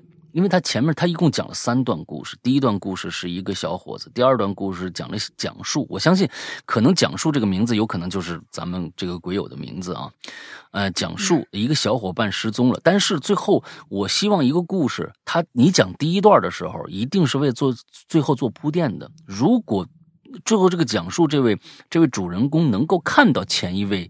这个小伙伴的话，或者怎么样的话，有有个呼应，这个故事可能会更好玩一些。呃，到最后还有一个人过来啊，祭拜了一下，完了之后，把这个一个金条插在那儿，那可能这就是骗骗子的一个始作俑者，他有可能就是帮着底下的大蛤蟆精，还是怎么着，一起来。啊，怎怎么样？怎么样的？就是说，我是希望这个故事如果能够有一个跟前面那个案子，让这个讲述能够明白一些，他在死前能够明白一点什么事儿的话，我觉得可能更完整一些。他也这么明平白无故就死了，呃，我是觉得可能稍显得平淡了一些。这个故事，哎，稍显平淡一些。呃，不过呢，呃，咱们今天依然把树这位同学这这个稿子作为咱们这这一期的最佳的一个备选。好吧，好的，来下一个叫陈眠之，山阳哥、龙姐，你们好，我是来自海南的老鬼友。哎呦我天哪，今天的这个半个老乡真多哎，嗯，上面有一个海南，这又来一个海南。我从初中开始就听你们的节目了，我现在已经是一个大三的大学生了，这是我第一次榴莲。说到坑啊，我和我男朋友就遇到了一件非常非常坑的事儿。有一次假期。我去我男朋友所在的城市玩，具体位置呢，我就不多说了，不然人家的房子租不出去了。我第一天啊，到他租的这个房子呀，就闻到了一股黄金漫满山的味道啊。就大家明白吧？黄金是什么东西啊？黄金啊，那黄金并不是上一个故事我们提到的那个黄金啊，黄金是我们每天都可能见到的那个黄金啊。哎，不用我多说啊，这种味道大家应该在上厕所的时候都懂。我先说一下为什么会闻得到，因为是出租屋，五百块钱一个月。我有问过我男朋友，这个价钱在那一片是不是是不是是那一片是不便宜的？那个房子的结构是。我有问过我男朋友，这个价格在那一片是不便宜的，到底是便宜还是不便宜啊？我没没明白啊。那个房子的结构是，睡的地方在屋子的中间，旁边有一个独立卫生间，但是独卫的排水管是连着外面的洗手台的啊！天哪！这就是为什么它是统一一个下水嘛？那个房子就这个，这就是为什么能闻到黄金的味道了。后面呢，我住到他那里大概有九天这样，还是会偶尔闻到黄金的味道。那当然了，这一整个这一串谁谁排泄黄金，你都能在那那个时间第一时间闻到啊，为什么都能闻到？但是频率不高，那说明他们消化不太好啊。我和他们都不都是不喜欢喝水的人，所以我们两个上厕所都会很久。什么东西？我和他都是不喜欢喝水的人，所以我们两个上厕所都会很久，黄金的分量都会很沉重。哎呀，哎呀，这这都是，这一女孩你说你这这是事情爆发的导火索是一天晚上，我们两个人躺在。床上打游戏，然后我就闻到了大量黄金爆发的味味道。我问我朋友闻到了没有，他说他也闻到了。我说是不是厕所里的东西漫上来了呀？他说他去看一下。在此期间呢，我都有一种感觉，感觉到一种不好闻的味道。然后他摁了一下厕所的冲水键，哈哈哈我就看到，慢慢看到那个排水口里的金山银山是漫泻出来，真的是漫。看出来了呀！嗯，我和我男朋友顿时惊慌失措，我们两个都愣了一会儿。你们还有时间愣啊？我的天哪，那你的脚上已经沾到了。他反应过来之后，给房东打电话，我去拿拖把啊，下单宠物用的这个尿垫最后的结果是，房东死不承认他的房房屋结构有问题。他还说之前住的说之前住的人都没有什么这个这样这样的问题啊，为什么我们住了之后就会有这样的问题，并让我们把这个屋子里的黄金打扫干净，还让我们把厕所修好，我们是吃了哑巴亏啊！打扫好卫生，弄好厕所，在弄厕所期间，那个蹲坑一按还会反刍黄金啊，这个形容词啊，真的是很壮观。我这辈子和黄金怎有了怎这么亲密的接触？我男朋友更惨，他把黄金打扫七七八八之后，才让我下来弄其他的。之后他就换了地方住了，环境要比这个好很多，也是一样的价格。最后我很很很高兴，我不是太高兴啊，可以和石阳哥和龙姐分享啊。我听榴莲这么久了，第一次分享。虽然海南人都是很很爱干净的，你怎么这么？虽然真的是很有味道，但是真的很扣题呀啊！最后最后啊，还想说一个题外话，我好像有点抑郁症的倾向，这段时间整夜整夜睡不好，一直哭。一直在哭，躺下来就想哭，坐着发呆也有不好的思绪涌上心头。我想找人倾诉，但是我家里人的教育方式，嗯，可能有些不太好。我从小就养成了凡事要自己扛的心态，父母也不会过问我的状态，每次聊天都会问我的成绩。和我家里和我说家里的不易，你作为姐姐，你应该负责任啊！不要我们呃，不要让我们担心。虽然说穷人的孩子早当家，但但是我好像没有很好的心态去平衡。最后，谢谢石阳哥和龙云姐的倾听，希望呃呃，Hello 怪谈越来越好，石阳哥越来越帅，龙玲姐越来越美，爱你们。呃，我给你一个很好的建议啊，呃，你其实我觉得你其实现在这个状态啊。呃，一定不是一个什么比较严重的一个抑郁症的一个一个一个怎么样？因为抑郁症的有一个有个挺大的一个标准啊，就是一个挺大，他不愿意分享，他不愿意倾诉。你还有倾诉的，你有意识到自己的心心理状态有一些波动，有一些不好的一个倾向，你你提出来这个问题，完了之后想得到解答，这是个非常非常好的一个一个一个状态。呃，我认为。呃，你是有有力量可以阻止真的抑郁症的这样的一个到来的。那么怎么样？你说没有没有人可以去倾诉？最好的一个办法就是打免费的这个热线电话，啊，心理咨询的热线电话啊。因为呃，我老婆现在是心理咨询师嘛，她在之前啊，在在国科大接了差不多两三两年多的这个热线，这个热线是免费的。完之后，嗯，他是这个全是比较职业的心理咨询师，在那边入住。完之后，解答大家心理上的问题。电话是免费的，所以呃，你可以去打一下这个电话试试看，把你心中的一些呃觉得不痛快的一些事情，还有一些你觉得你自己心态上的一些啊，跟之前有一些不一样的地方，呃，说给对方听啊，对方可能会最。从这个专业的角度给你来分析分析，呃，我觉得是非常有用的，非常有用的。最好的办法，因为它不花钱嘛，它不花钱啊，所以我觉得你可以试一下这个。我去问一下我老婆这个电话的那个那个具体号码，待会儿大玲念完下面的，我来跟我再告诉你好吧，那个电话号码，因为现在请大家注意啊，就是说很多人就是打那个心理咨询电话，也也千万不要去百度搜，大家知道吗？只要你跟你看病相关的，千万不要去这个万恶的百度去搜，因为它里面全都是广告，它上面说是免费的，一定就是个坑。今天我们讲到的就是坑这个主题。那么既然讲到这儿了，请大家一定不要去百度搜任何关于病症的治疗的，因为它可能前四页全。都是广告，没有给你任何的一个有效信息，全都是在那上面打广告的医院，基本上你就不要相信了，百分之九十都是为了挣钱的，啊，他治不好你的病，有可能，所以大家请请大家注意，我觉得那个东西，因为我们办我们并没有办法，我们没有并没有专业知识去判断哪家医院是合格的，哪家医院是不合格的，有很多都是假医院，很多都是。都是啊，蒙古大夫啊，去了什么都就就跟你说的天花乱坠，最后让你花很多的钱，最后病还没看看好。而且心理疾病也不要在上面，千万不要在上面，因为很多书也打着免费咨询、呃免费电话什么这样的东西，一定那去哪儿搜呢？对，大家接接接着就会问这个问题，我也没有标准答案，我也没有标准，我只能告诉你，在我的节目里面告诉大家一个绝绝对对。是正规的一个一个电话，待会儿我去问一下，因为他是业内人，他知道哪些电话是可以打的啊。真的，呃呃，这个好，我你我现在去问他，完了之后那个打零零年下面的啊，嗯，好，我连三条刚好，嗯，好嘞，我们下一个是大白，两位主播好，潜水三年的半心不救鬼啊，话题吧，没啥坑可以说的。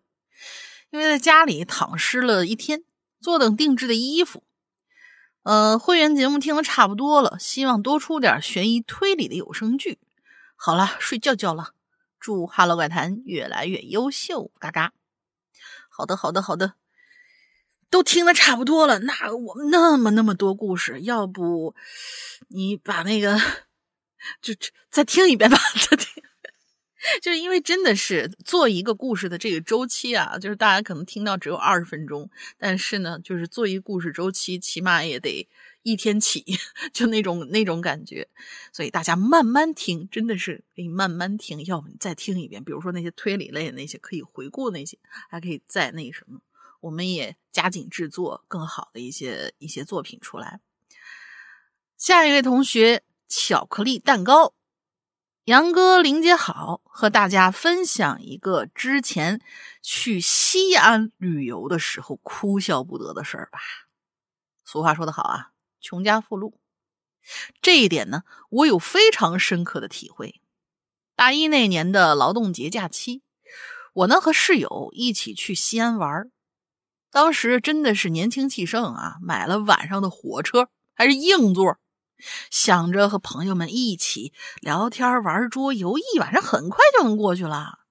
嗯，当时走着急呀，每个人只带了一瓶水啊，一宿一瓶水，这一点五升那种还差不多。每人只带了一瓶水就上车了。刚开始觉得还挺新鲜的，大伙儿呢谈天说地，气氛非常的热闹。可是到了半夜，觉得越来越饿了，完止不住的就犯困，想睡觉。而且这火车上的空调啊，特别的给力。我们呢，只穿了短袖和短裤，所以这一晚上真的是饥寒交迫、困倦不已呀。好容易熬到早上到站，室友的叔叔来火车站接我们，带我们去吃了早点。我至今都还记得啊，当时吃的是辣牛肉夹馍，呃，应该是腊汁牛肉肉夹馍。喝胡辣汤，吃的我老泪纵横啊！胡辣汤是河南的，吃的我老泪纵横啊！感觉这辈子都没吃过这么好吃的东西。所以，虽然已经过去了十年之久，我仍旧记忆犹新。所以说呢，这个出门旅游啊，是为了享受的，千万不要因为省钱或者什么其他原因给旅途增加不必要的负担。虽然现在回想起来，那次西安之行啊，不失为人生的一次奇妙经历，但是。一次 真的足以啦。故事说到这儿，两位主播以及全体贵友，天天好运来。嗯，哎呀，说的我都饿了啊。呃，那西安，西安碳水之都啊，能吃的东西那真的是天天不重样的，可以说是。嗯嗯嗯，下一位 Y，这很不正经的一位同学啊，他就写了两层，就这么两句话，还写两层。第一层写的是 “Hello，美女，你叫山哥呢是吗？”然后下一层赶紧解释一下，抱歉哈，我十年老粉了，只想引起关注而已。好的，我关注到你了，你叫 Y。完全引引起不了我的关注。嗯，好，下一个我我那个刚才我已经问到了啊，啊，大家啊啊对这个感兴趣的，大家一定注意听一下。现在呃，这个尤其是这个成眠之啊，嗯，有两条热线啊，这两条热线呢都是我我爱人曾经参与过的。这两条热线是肯定没问题的。第一个呢是中国科学院大学的启明灯热线，这个启明灯热线是是这个是肯定没问题的啊。呃，我觉得这两条热线，启明灯热线更好一些，请大家注意，启明灯热线更好一些。电话号码是四零零六五二五五八零，四零零六五二五五八零。大概是这样一个电话号码啊，完了之后呢，还有一个，这个是个全国性质的，甚至它是有 A P P 的，简单心理。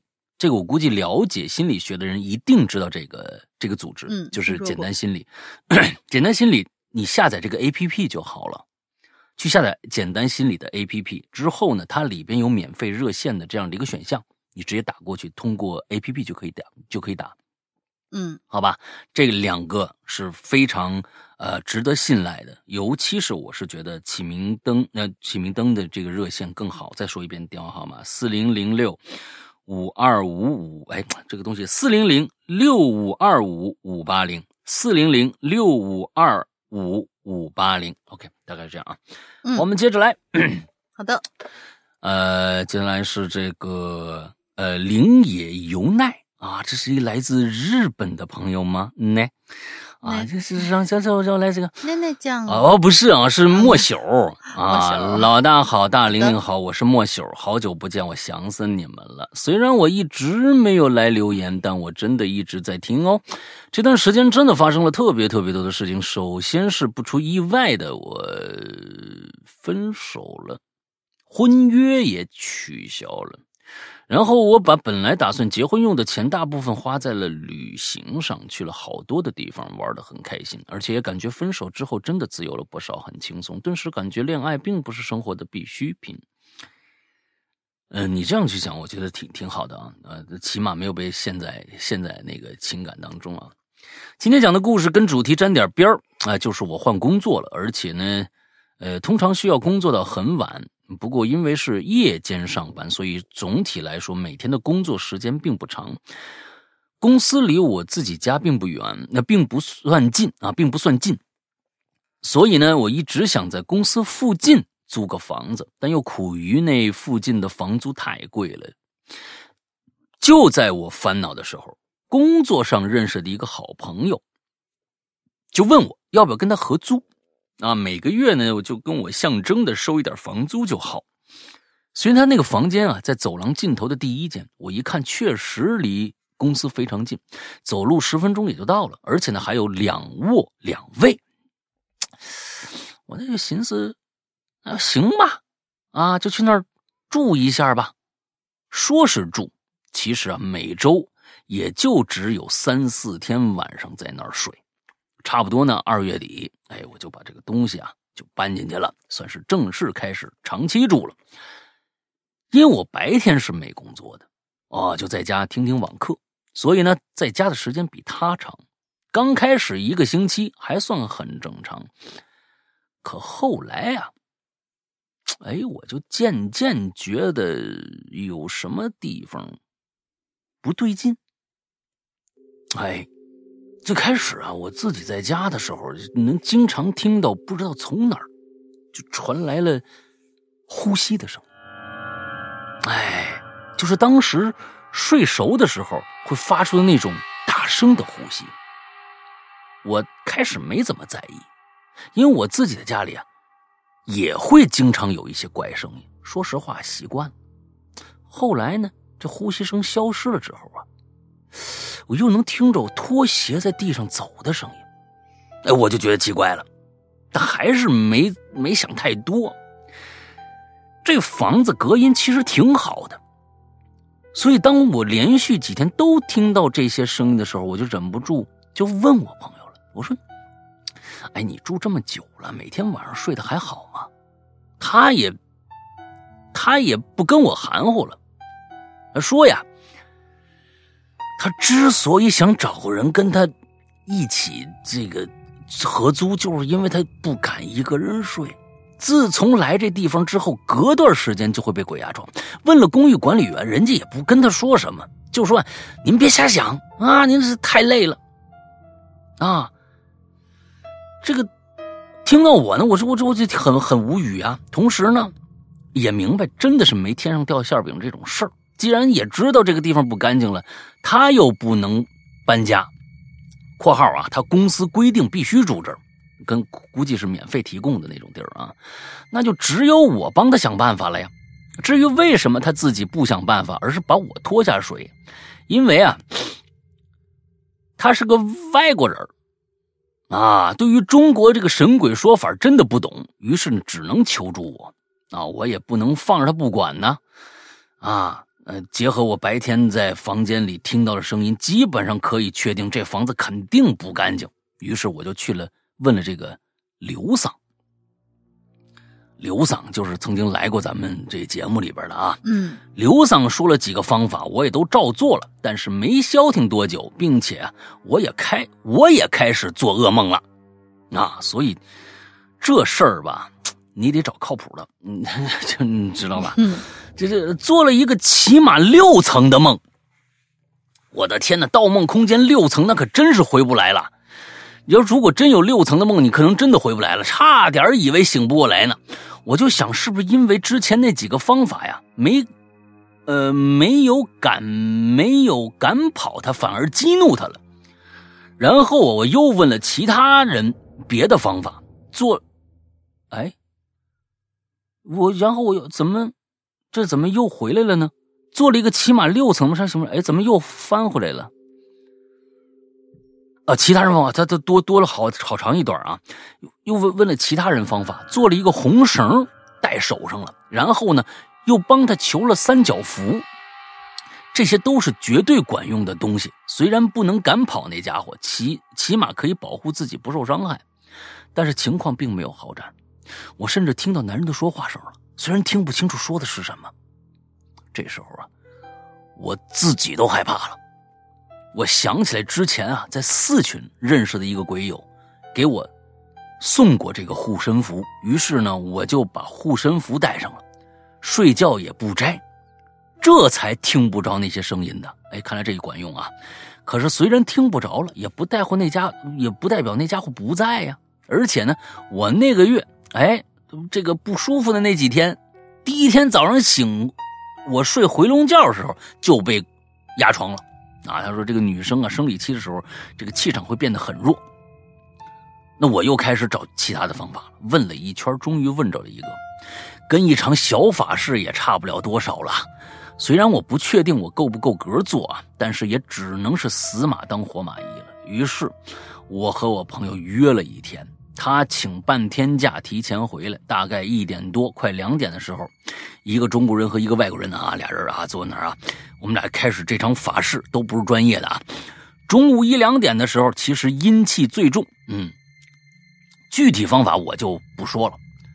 总之呢，我自己是觉得把他给赶出去了。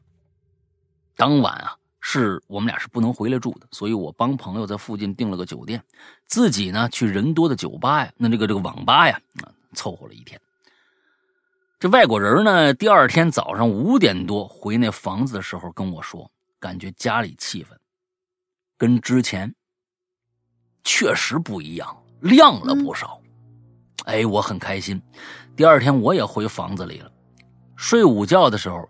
做了在这个房子里做的最后一个怪梦，他还是做怪梦了啊！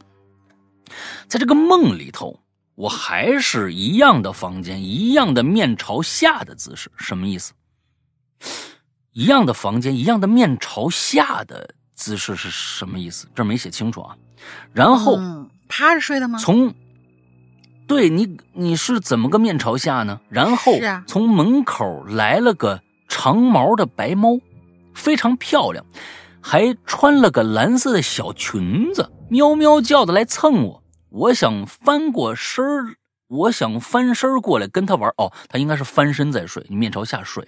嗯啊，我想翻过了身跟他玩，但他坐在我背上，我没法翻过来。这时候，他突然对我对着门的方向，那种发火哈，那种哈气啊，非常凶的样子。我以为我又被压了，但是除了翻不过来之外，手脚都可以动。然后我在猫叫中隐约听到一个孩子的哭声，接着我就醒了。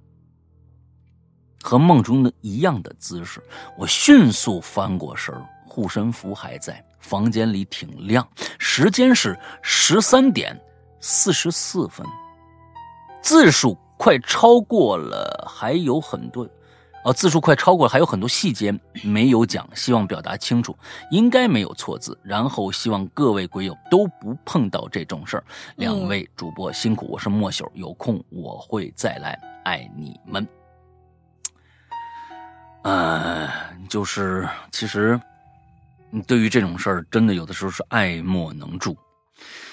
呃，咱们咱们节目里面介绍了很多，大家注意没注意？我们虽然是一个呃跟这方面啊，就是民俗一方面很有关联的一个一个节目，但是我们从来没有介绍过方式方法，对不对？你在节目里面听不到任何的方式方法，这个因为。我是极力要避免的一件事情，为什么？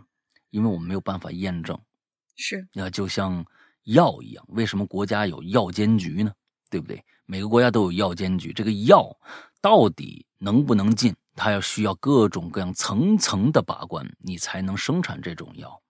大家在遇到这种事儿的时候，不管是什么情况吧，他是寻寻求一个解决方法。但这个这个方法，我们没有办法去验证它的真伪啊。有一些无伤大雅的一些方法，比如说骂骂人呐，啊，枕头底下放把剪刀啊，什么带个护身符啊，这些东西啊，嗯，它就是一个常规的一个方法啊，大家也都知道。但如果对就，但是如果涉及到一些，那不有一些护身符确实有用。你没办法去就不相信这个，确实对。我说那种什么压剪刀之类的那种啊，就感觉更像压剪刀。偏向我是觉得也不一定，因为有确实是民俗里面确实很长，这大家几乎都知道。我觉得那或多或少可能跟心理可能有心理暗示的一些一些东西，也有可能真的有用，也也咱们没有办法去验证。对，没办法验证，关键是。所以我们有很多很多的方法、方式、方法。呃，稍显复杂的一些方法也好，或者一些我们没有听过的方式方法也好，我们根本没有办法去让大家去获知，因为没有办法，因为我们节目要对大家负责的，我们的节目要当对大家负责，所以这些有些事情真的是没法说，我没有办法说啊，我不管你相不相信，但是有病我们也不能乱投医。啊，有病了，我们也得找到一个一个一个，我起码我我认为是正确的一个方法，我能得到验证的方法。就像刚才我告诉大家两个电话号码一样，那两个肯定没问题的，所以大家可以去试。其他我也不敢告诉大家，嗯，对不对？咱们不能瞎说。有的时候我是觉得有一些有一些人吧，可能他愿意充专家。有一些在这件事上，他可能愿意有很多人愿意冲那个专家，但是那个专这个专家到最后是害到大家，还是我们没有办法去验证，我们没有办法去验证。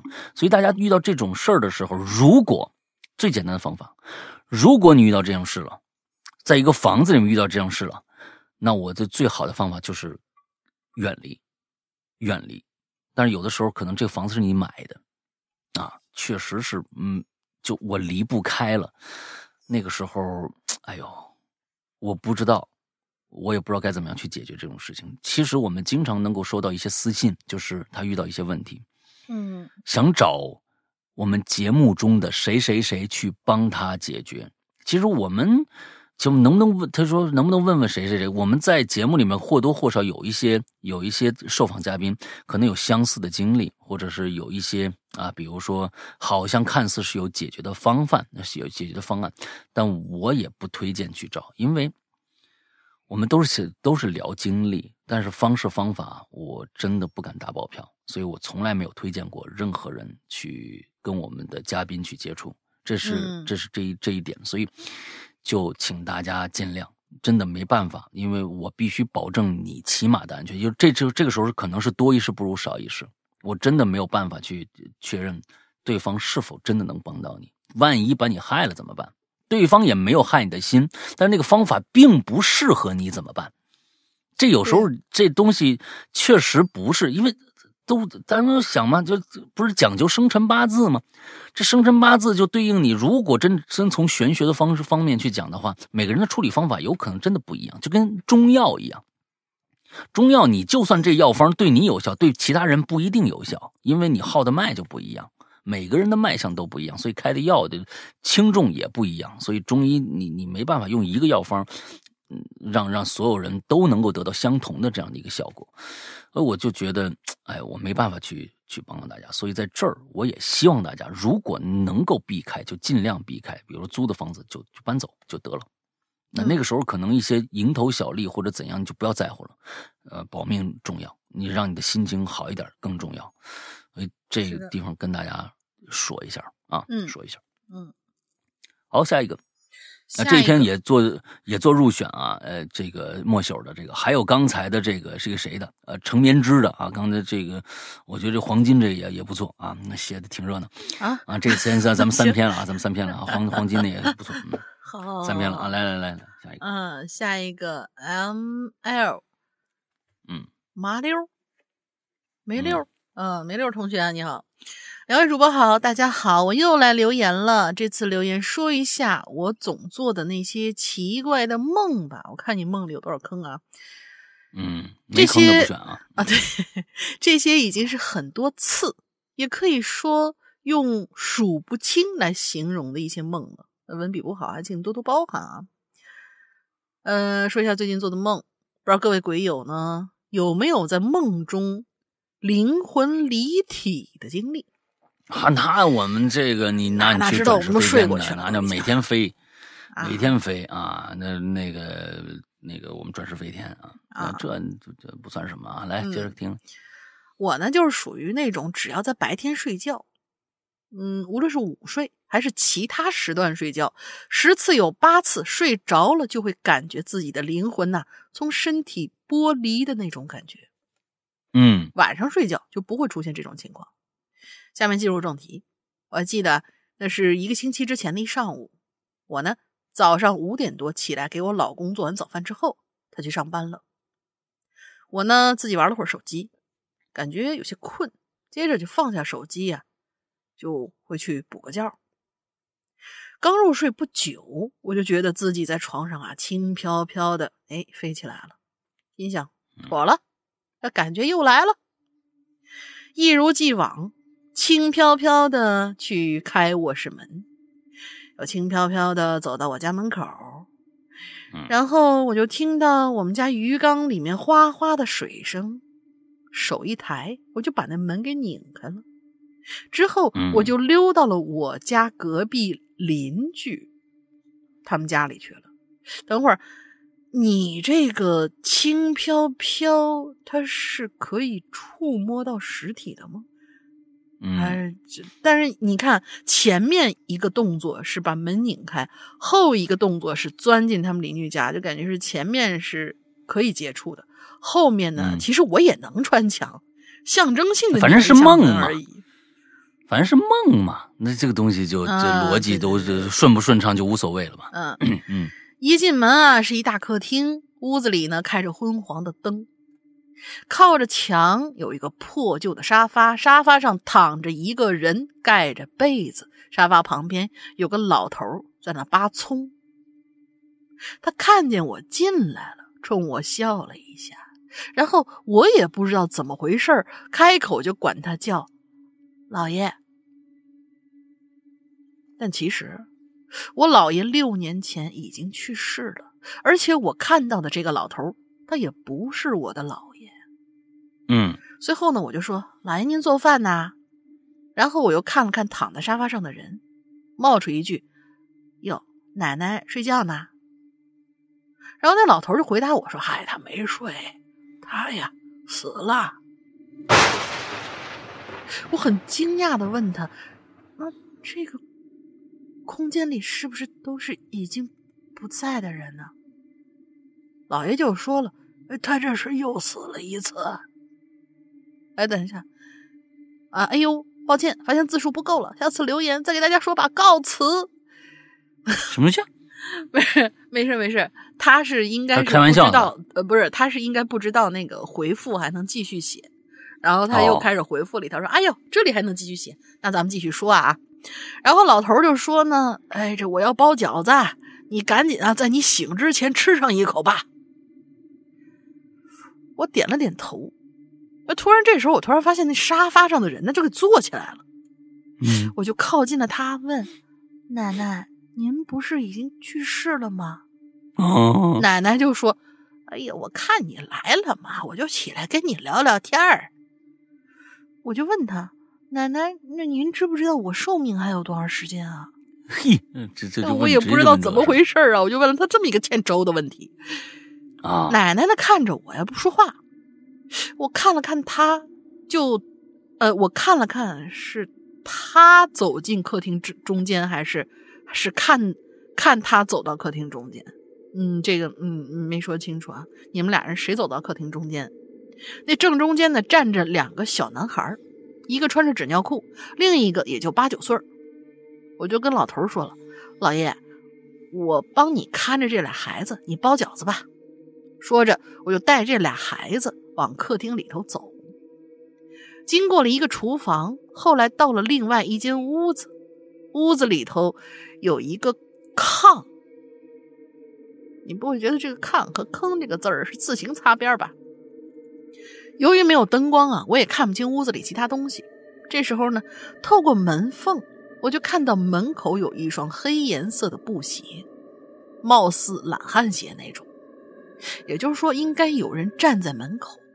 我呢，就把门轻轻推开，然后就看见老头正拿着一屉饺子，跟我说：“水开了就煮饺子，让我别着急。”我回头看了看那俩小男孩，正在炕上安静的摆弄着手里的玩具飞机，心想：他俩怎么这么乖呀？这样的气氛其实显得挺诡异。我看着老头往热气腾腾的锅里下着饺子的同时，那老太太又把一小女孩领到了我面前。小女孩穿着一个粉色的上衣，就是那种棉线料子，下身穿着开裆裤，脑袋上绑着两个很短的小揪揪，两只手在摆弄着衣角。我说：“这……”这谁呀？怎么刚才没看见这小孩啊？老太太就跟我说：“这你不认识啊？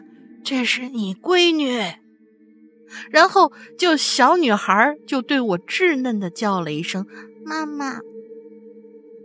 当时我心的，当时我的心突然就很疼，好像被这一声“妈妈”揉碎了一般。然后我就把那小女孩揽到了怀里，抱起来，撕心裂肺的就哭了出来。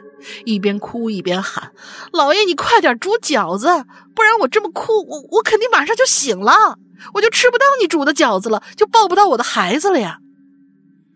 老头赶紧点头，老太太就说：“他才八个月。”我有些诧异，也很疑惑。八个月，这数字我暂时没想明白，这为什么是八个月呢？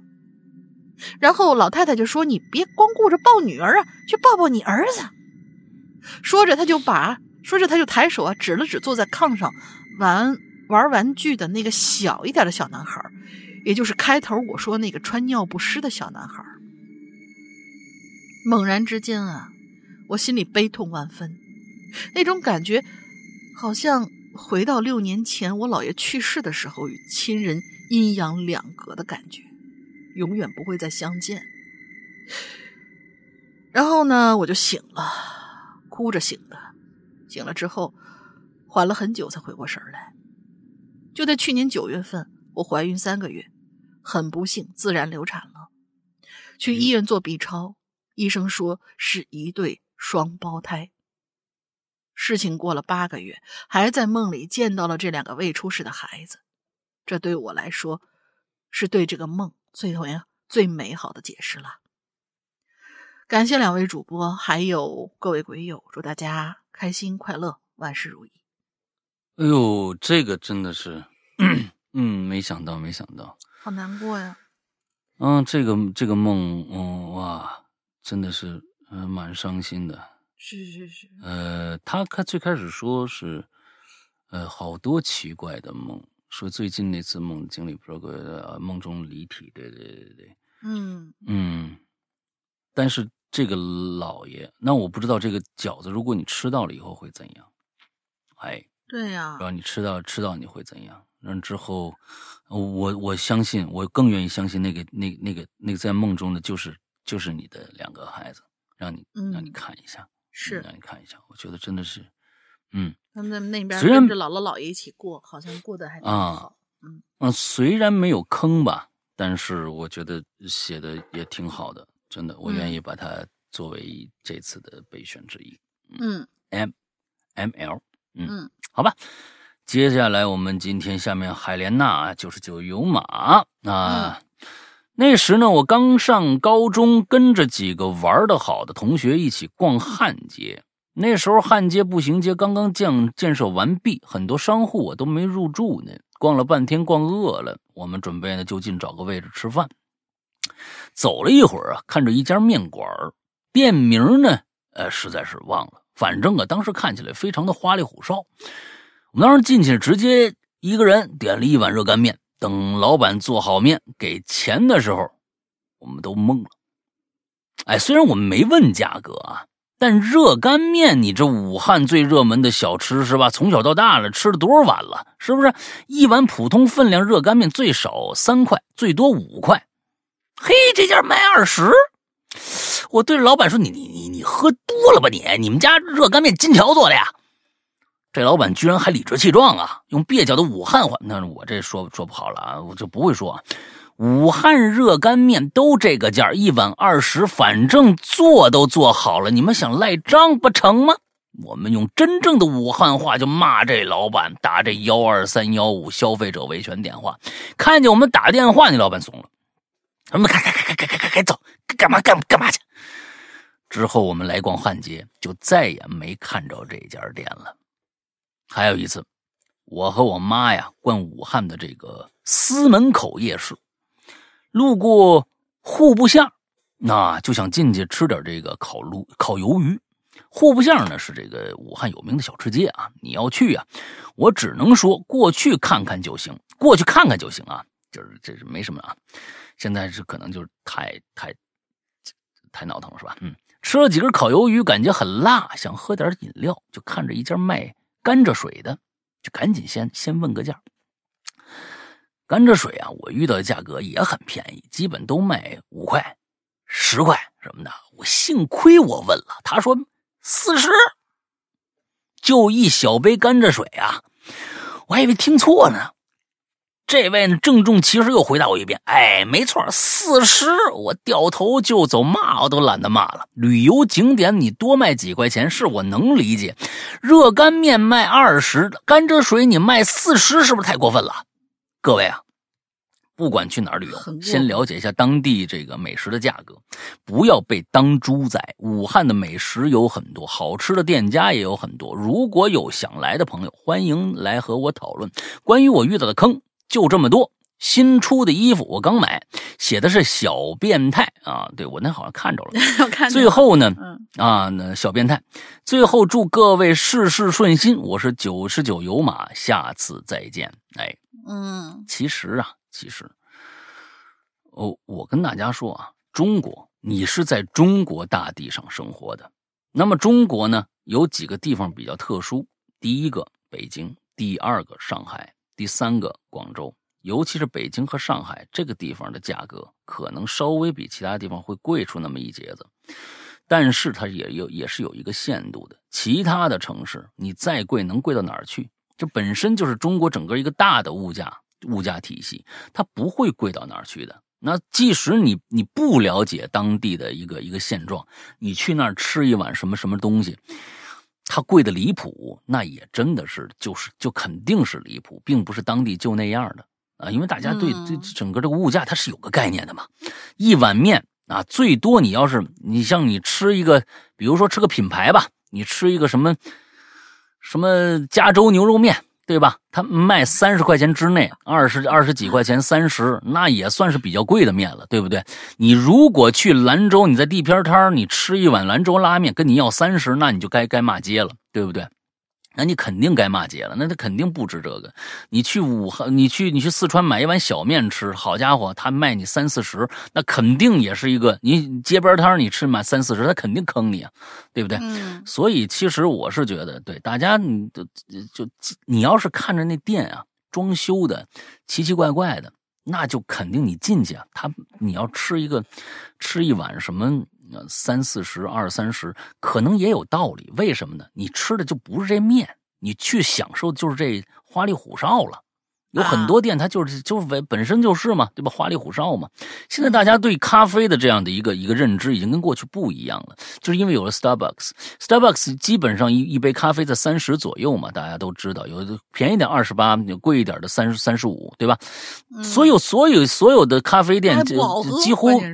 都都都效仿这个这个价格再去做嘛，对吧？你基本上对啊，咖啡已经有一个价格，但是其实这个这个这个价格贵不贵呢？对中国消费来说肯定是贵的嘛，这肯定是贵的嘛。所以就我是觉得，就大家对对对消费观来说有一个正确认识就好了。嗯，小变态啊，我觉得你看。就有很多人就自己出一些新新这小变态，我觉得也挺不错。大家就好好动动脑筋吧，嗯，好好动动脑筋，看看写一个什么吧。最后一个，这这我也念吧。嘟嘟啊，主播好，自打贷款买房装修以后，脸比兜比脸还干净，每个月呢还得还贷，根本没有钱出去浪。嗯，行吧，嗯嗯，那那那就那就苦几年吧，嗯，苦几年，加油啊，嘟嘟。加油！嗯，好，今天我们最后一个来，最后一个关心。他说，在在大概在我八岁的时候，爸爸要去广东云浮市做一笔石材生意，哎，家没人管嘛，就把我给带上了。等他们聊的，你你为什么要用动物他呢，亲？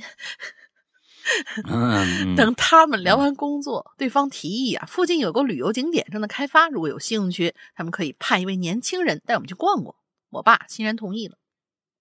经过介绍啊，这山上还有座寺庙开发，于是我们就信步而上。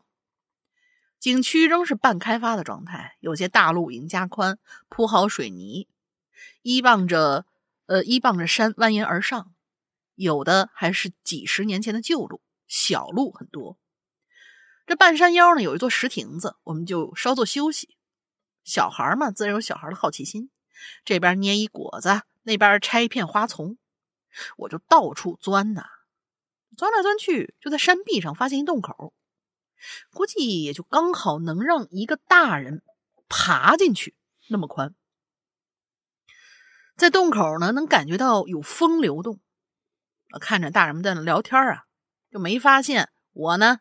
已经爬进这洞里了。起初洞里还不算黑，即使爬的深了，也还能勉强看得清楚。洞里还有分叉口，我呢就在分叉口里，居然碰到了另外一个小男孩，顿时就觉得好奇又兴奋。那小男孩就问我：“你在这儿干嘛呀？”我说：“我是来玩的。”你是哪人啊？男孩就说。我是这里人呐，广东话理解，呃，那就是是这里人，就是本地人的意思。然后我们两个就在那个洞里呀，微微的弯着腰坐了起来。我就问他：“那你爸妈呢？”男孩说：“他们是来，他们来扫墓了。”当时正是四月份，整个月都有人在祭拜扫墓。这个我也不觉得奇怪。然后小男孩突然就跟我说：“说你这衣服挺好看呀，让我穿一下呗。”当时天气还不算热，我呢就看他只穿了一条长裤和一件短袖，就把自己的蓝外套脱下来给了他。他说：“来，咱们继续前进吧。”于是他在前，我在后，就这么往前爬着爬着，拐了个弯儿，我就看不着他了。眼前又是一个分叉口，好在其中一个近是近在眼前的出口。当我从洞口里头探出脑袋，刚好就看到了我爸。原来他和那叔叔一直在找我，我就被他给拎了出来。看得我蓬头垢面、衣衫不整，他们有点哭笑不得。转头跟那叔叔说：“呃，这这，我我们不上山了，我们直接回去吧。”于是我爸拉着我的手，我们就一起下山了。走了几十米，我呢回头看了看，我看到山洞里有个小男孩的脑袋探了出来，肩膀上套的正是我的蓝色外套。快到山脚下的时候。果然碰到了一群来扫墓的人下山，但是里头没有小孩而我那件衣服是追不回来了。这是分享一段很离奇的经历。嗯，挺好啊，这个是人是鬼不知道，但是起码我觉得他把你带出来了，哎，说不定在里面就找不着了。对，哎，带出来了。所以，OK，那我们今天的所有的故事就结束了。呃，我觉得今天可能，我觉得最最让我感触深的，可能还是 ML 这个故事。啊，虽然跟坑没关系啊，但是我觉得，嗯，还是这个故事让我感觉，嗯，最有感触吧。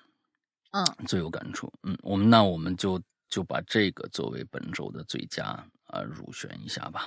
好的。下面要这一个啊，完之后上个月的已经开放我们的这个评选了啊，四个故事，大家去赶紧去我们的公众号 “Hello 怪谈”的公众号，呃，左下角留言那个地方点上面有有有一个一月一流这样的一个栏目，点进去就有我们上个月的四篇，大家可以又有文字又有我们当时的录音。啊，都有我们当时的录音，所以听或者看都可以。完了之后，大家帮忙投投票，帮忙投投票，好吧？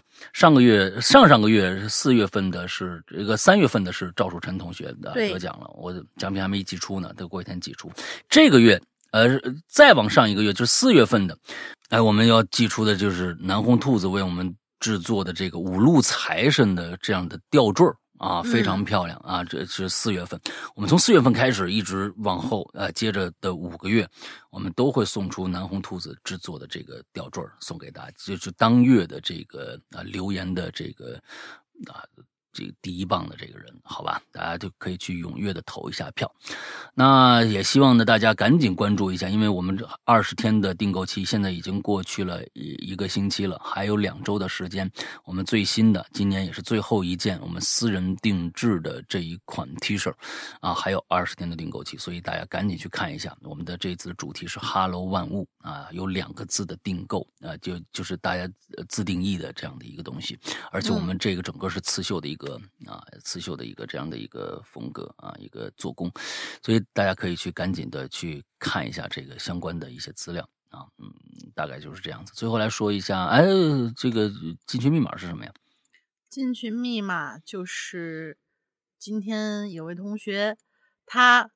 写了三段式的一个故事，最后呢，嗯，他说他想到了某一个什么美女从洞里伸出脑袋的那样一个，应该是古籍怪谈一个故事吧，嗯，那个古籍怪谈是什么名字？三个字。哦，好吧。那么最后还是跟大家说一下我们的会员，希望大家关注我们的会员啊，呃，支持我们一下啊。之后我们的会员在我们自己的 APP 里边，苹果、安卓都可以进行购买。不过呢，那苹果很好说，就是就 App Store 嘛，搜索过去的名字。苹果、安卓都搜索过去的名字，不是 Hello 怪谈啊，是鬼影人间。搜索鬼影人间就能搜到我们的 APP。之后，安卓的朋友有点麻烦。因为安卓有很多的商城，我们没有办法把我们的 APP 所有的商城都更新啊，所以请大家找到一个最合适的一个下载方式，就是关注我们的公众号。关注公众号的右下角有一个啊，有一个有一个小的上拉菜单，里面就有 APP 下载的二维码，选选择那个二维码，长按二二维码就可以下载了。但是这里面有个问题，就是我们现在的安卓因为受到黑客攻击，我们安卓没有办法注册新用户。就说你要如果是新用户的话，你没有办法注册。啊，就是你得到了那个验证码，填进去也是错的。所以呢，不管是安卓的新用户，呃，想加新用户，还是说，呃，想了解我们的会员的内容，还是说想这个，嗯，想，比如说已经购买了会员，想进我们的 VIP 群，呃，任何关于会员的消息啊，任何关于资讯，都可以加下面我说的这个人工的这个号。去办理，啊，去办理之后，这个号的名字就是这个，在一个绿色图标可付款和可聊天的这样的一个社交软件里面的一个号啊，叫做“鬼影会员全拼”，“鬼影会员全拼”，大家去加这个号就可以处理了。至于我们的会员内容呢，其实有很多，现在我们更新的，比如说七咒这个故事正在。呃，这个火热更新当中，那我们还有去年，比如说，呃，和周德东合作的这个，呃，这个，这个，这个，呃，半真半假的周先生的一个恐怖集啊，一个恐怖集，那个那个恐怖集做的非常非常的精致啊，还有过去的，比如说你想听非常非常恐怖的，这顶级恐怖的那种，你可以试试试试有声版的《咒怨》，因为有声版的《咒怨》跟你看到的电影可能非常非常的不一样。嗯，还有《午夜凶铃》也有啊，之后想听。一些稍微柔软一些的，我们还有最本格的推理的一些故事，非常非常多，大家有很多很多的选择，进去就知道了。还有我们每个星期都会有一个呃单独的一个栏目，叫做怪藏。那个怪藏里面每个星期都会放出一个十分钟左右呃的一个小故事，那个那个集子里面的故事就已经三百多集了，三百哎现在到三百集了没有？还哎过三百集了。过了，过三百集，呃，过三百集了。那那里面的故事就有三百多个故事，但但所以大家，呃，那个里面可能大家都听很长很长时间，不不用说其他的很多其他的故事了，非常非常丰富的内容，而且我们是日日更新，每天都有新内容更新上去，都在我们的 A P P 里面的会员专区里面，希望大家去了解一下。那大概就是这个样子。那大玲玲还有什么想说的吗？就是说，我们刚才提供的这个鬼影会员的这个呃号，它其实也适用于，比如说你的安卓的密码，比如找不着了，或者说你想加入我们，你想注册什么的，也可以就是加这个号，然后注明来意，让他帮你去处理。嗯嗯嗯，对，大概就是这个样子啊。完了之后，OK，那今天的节目到这结束，祝大家周五快乐开心，拜拜。拜拜。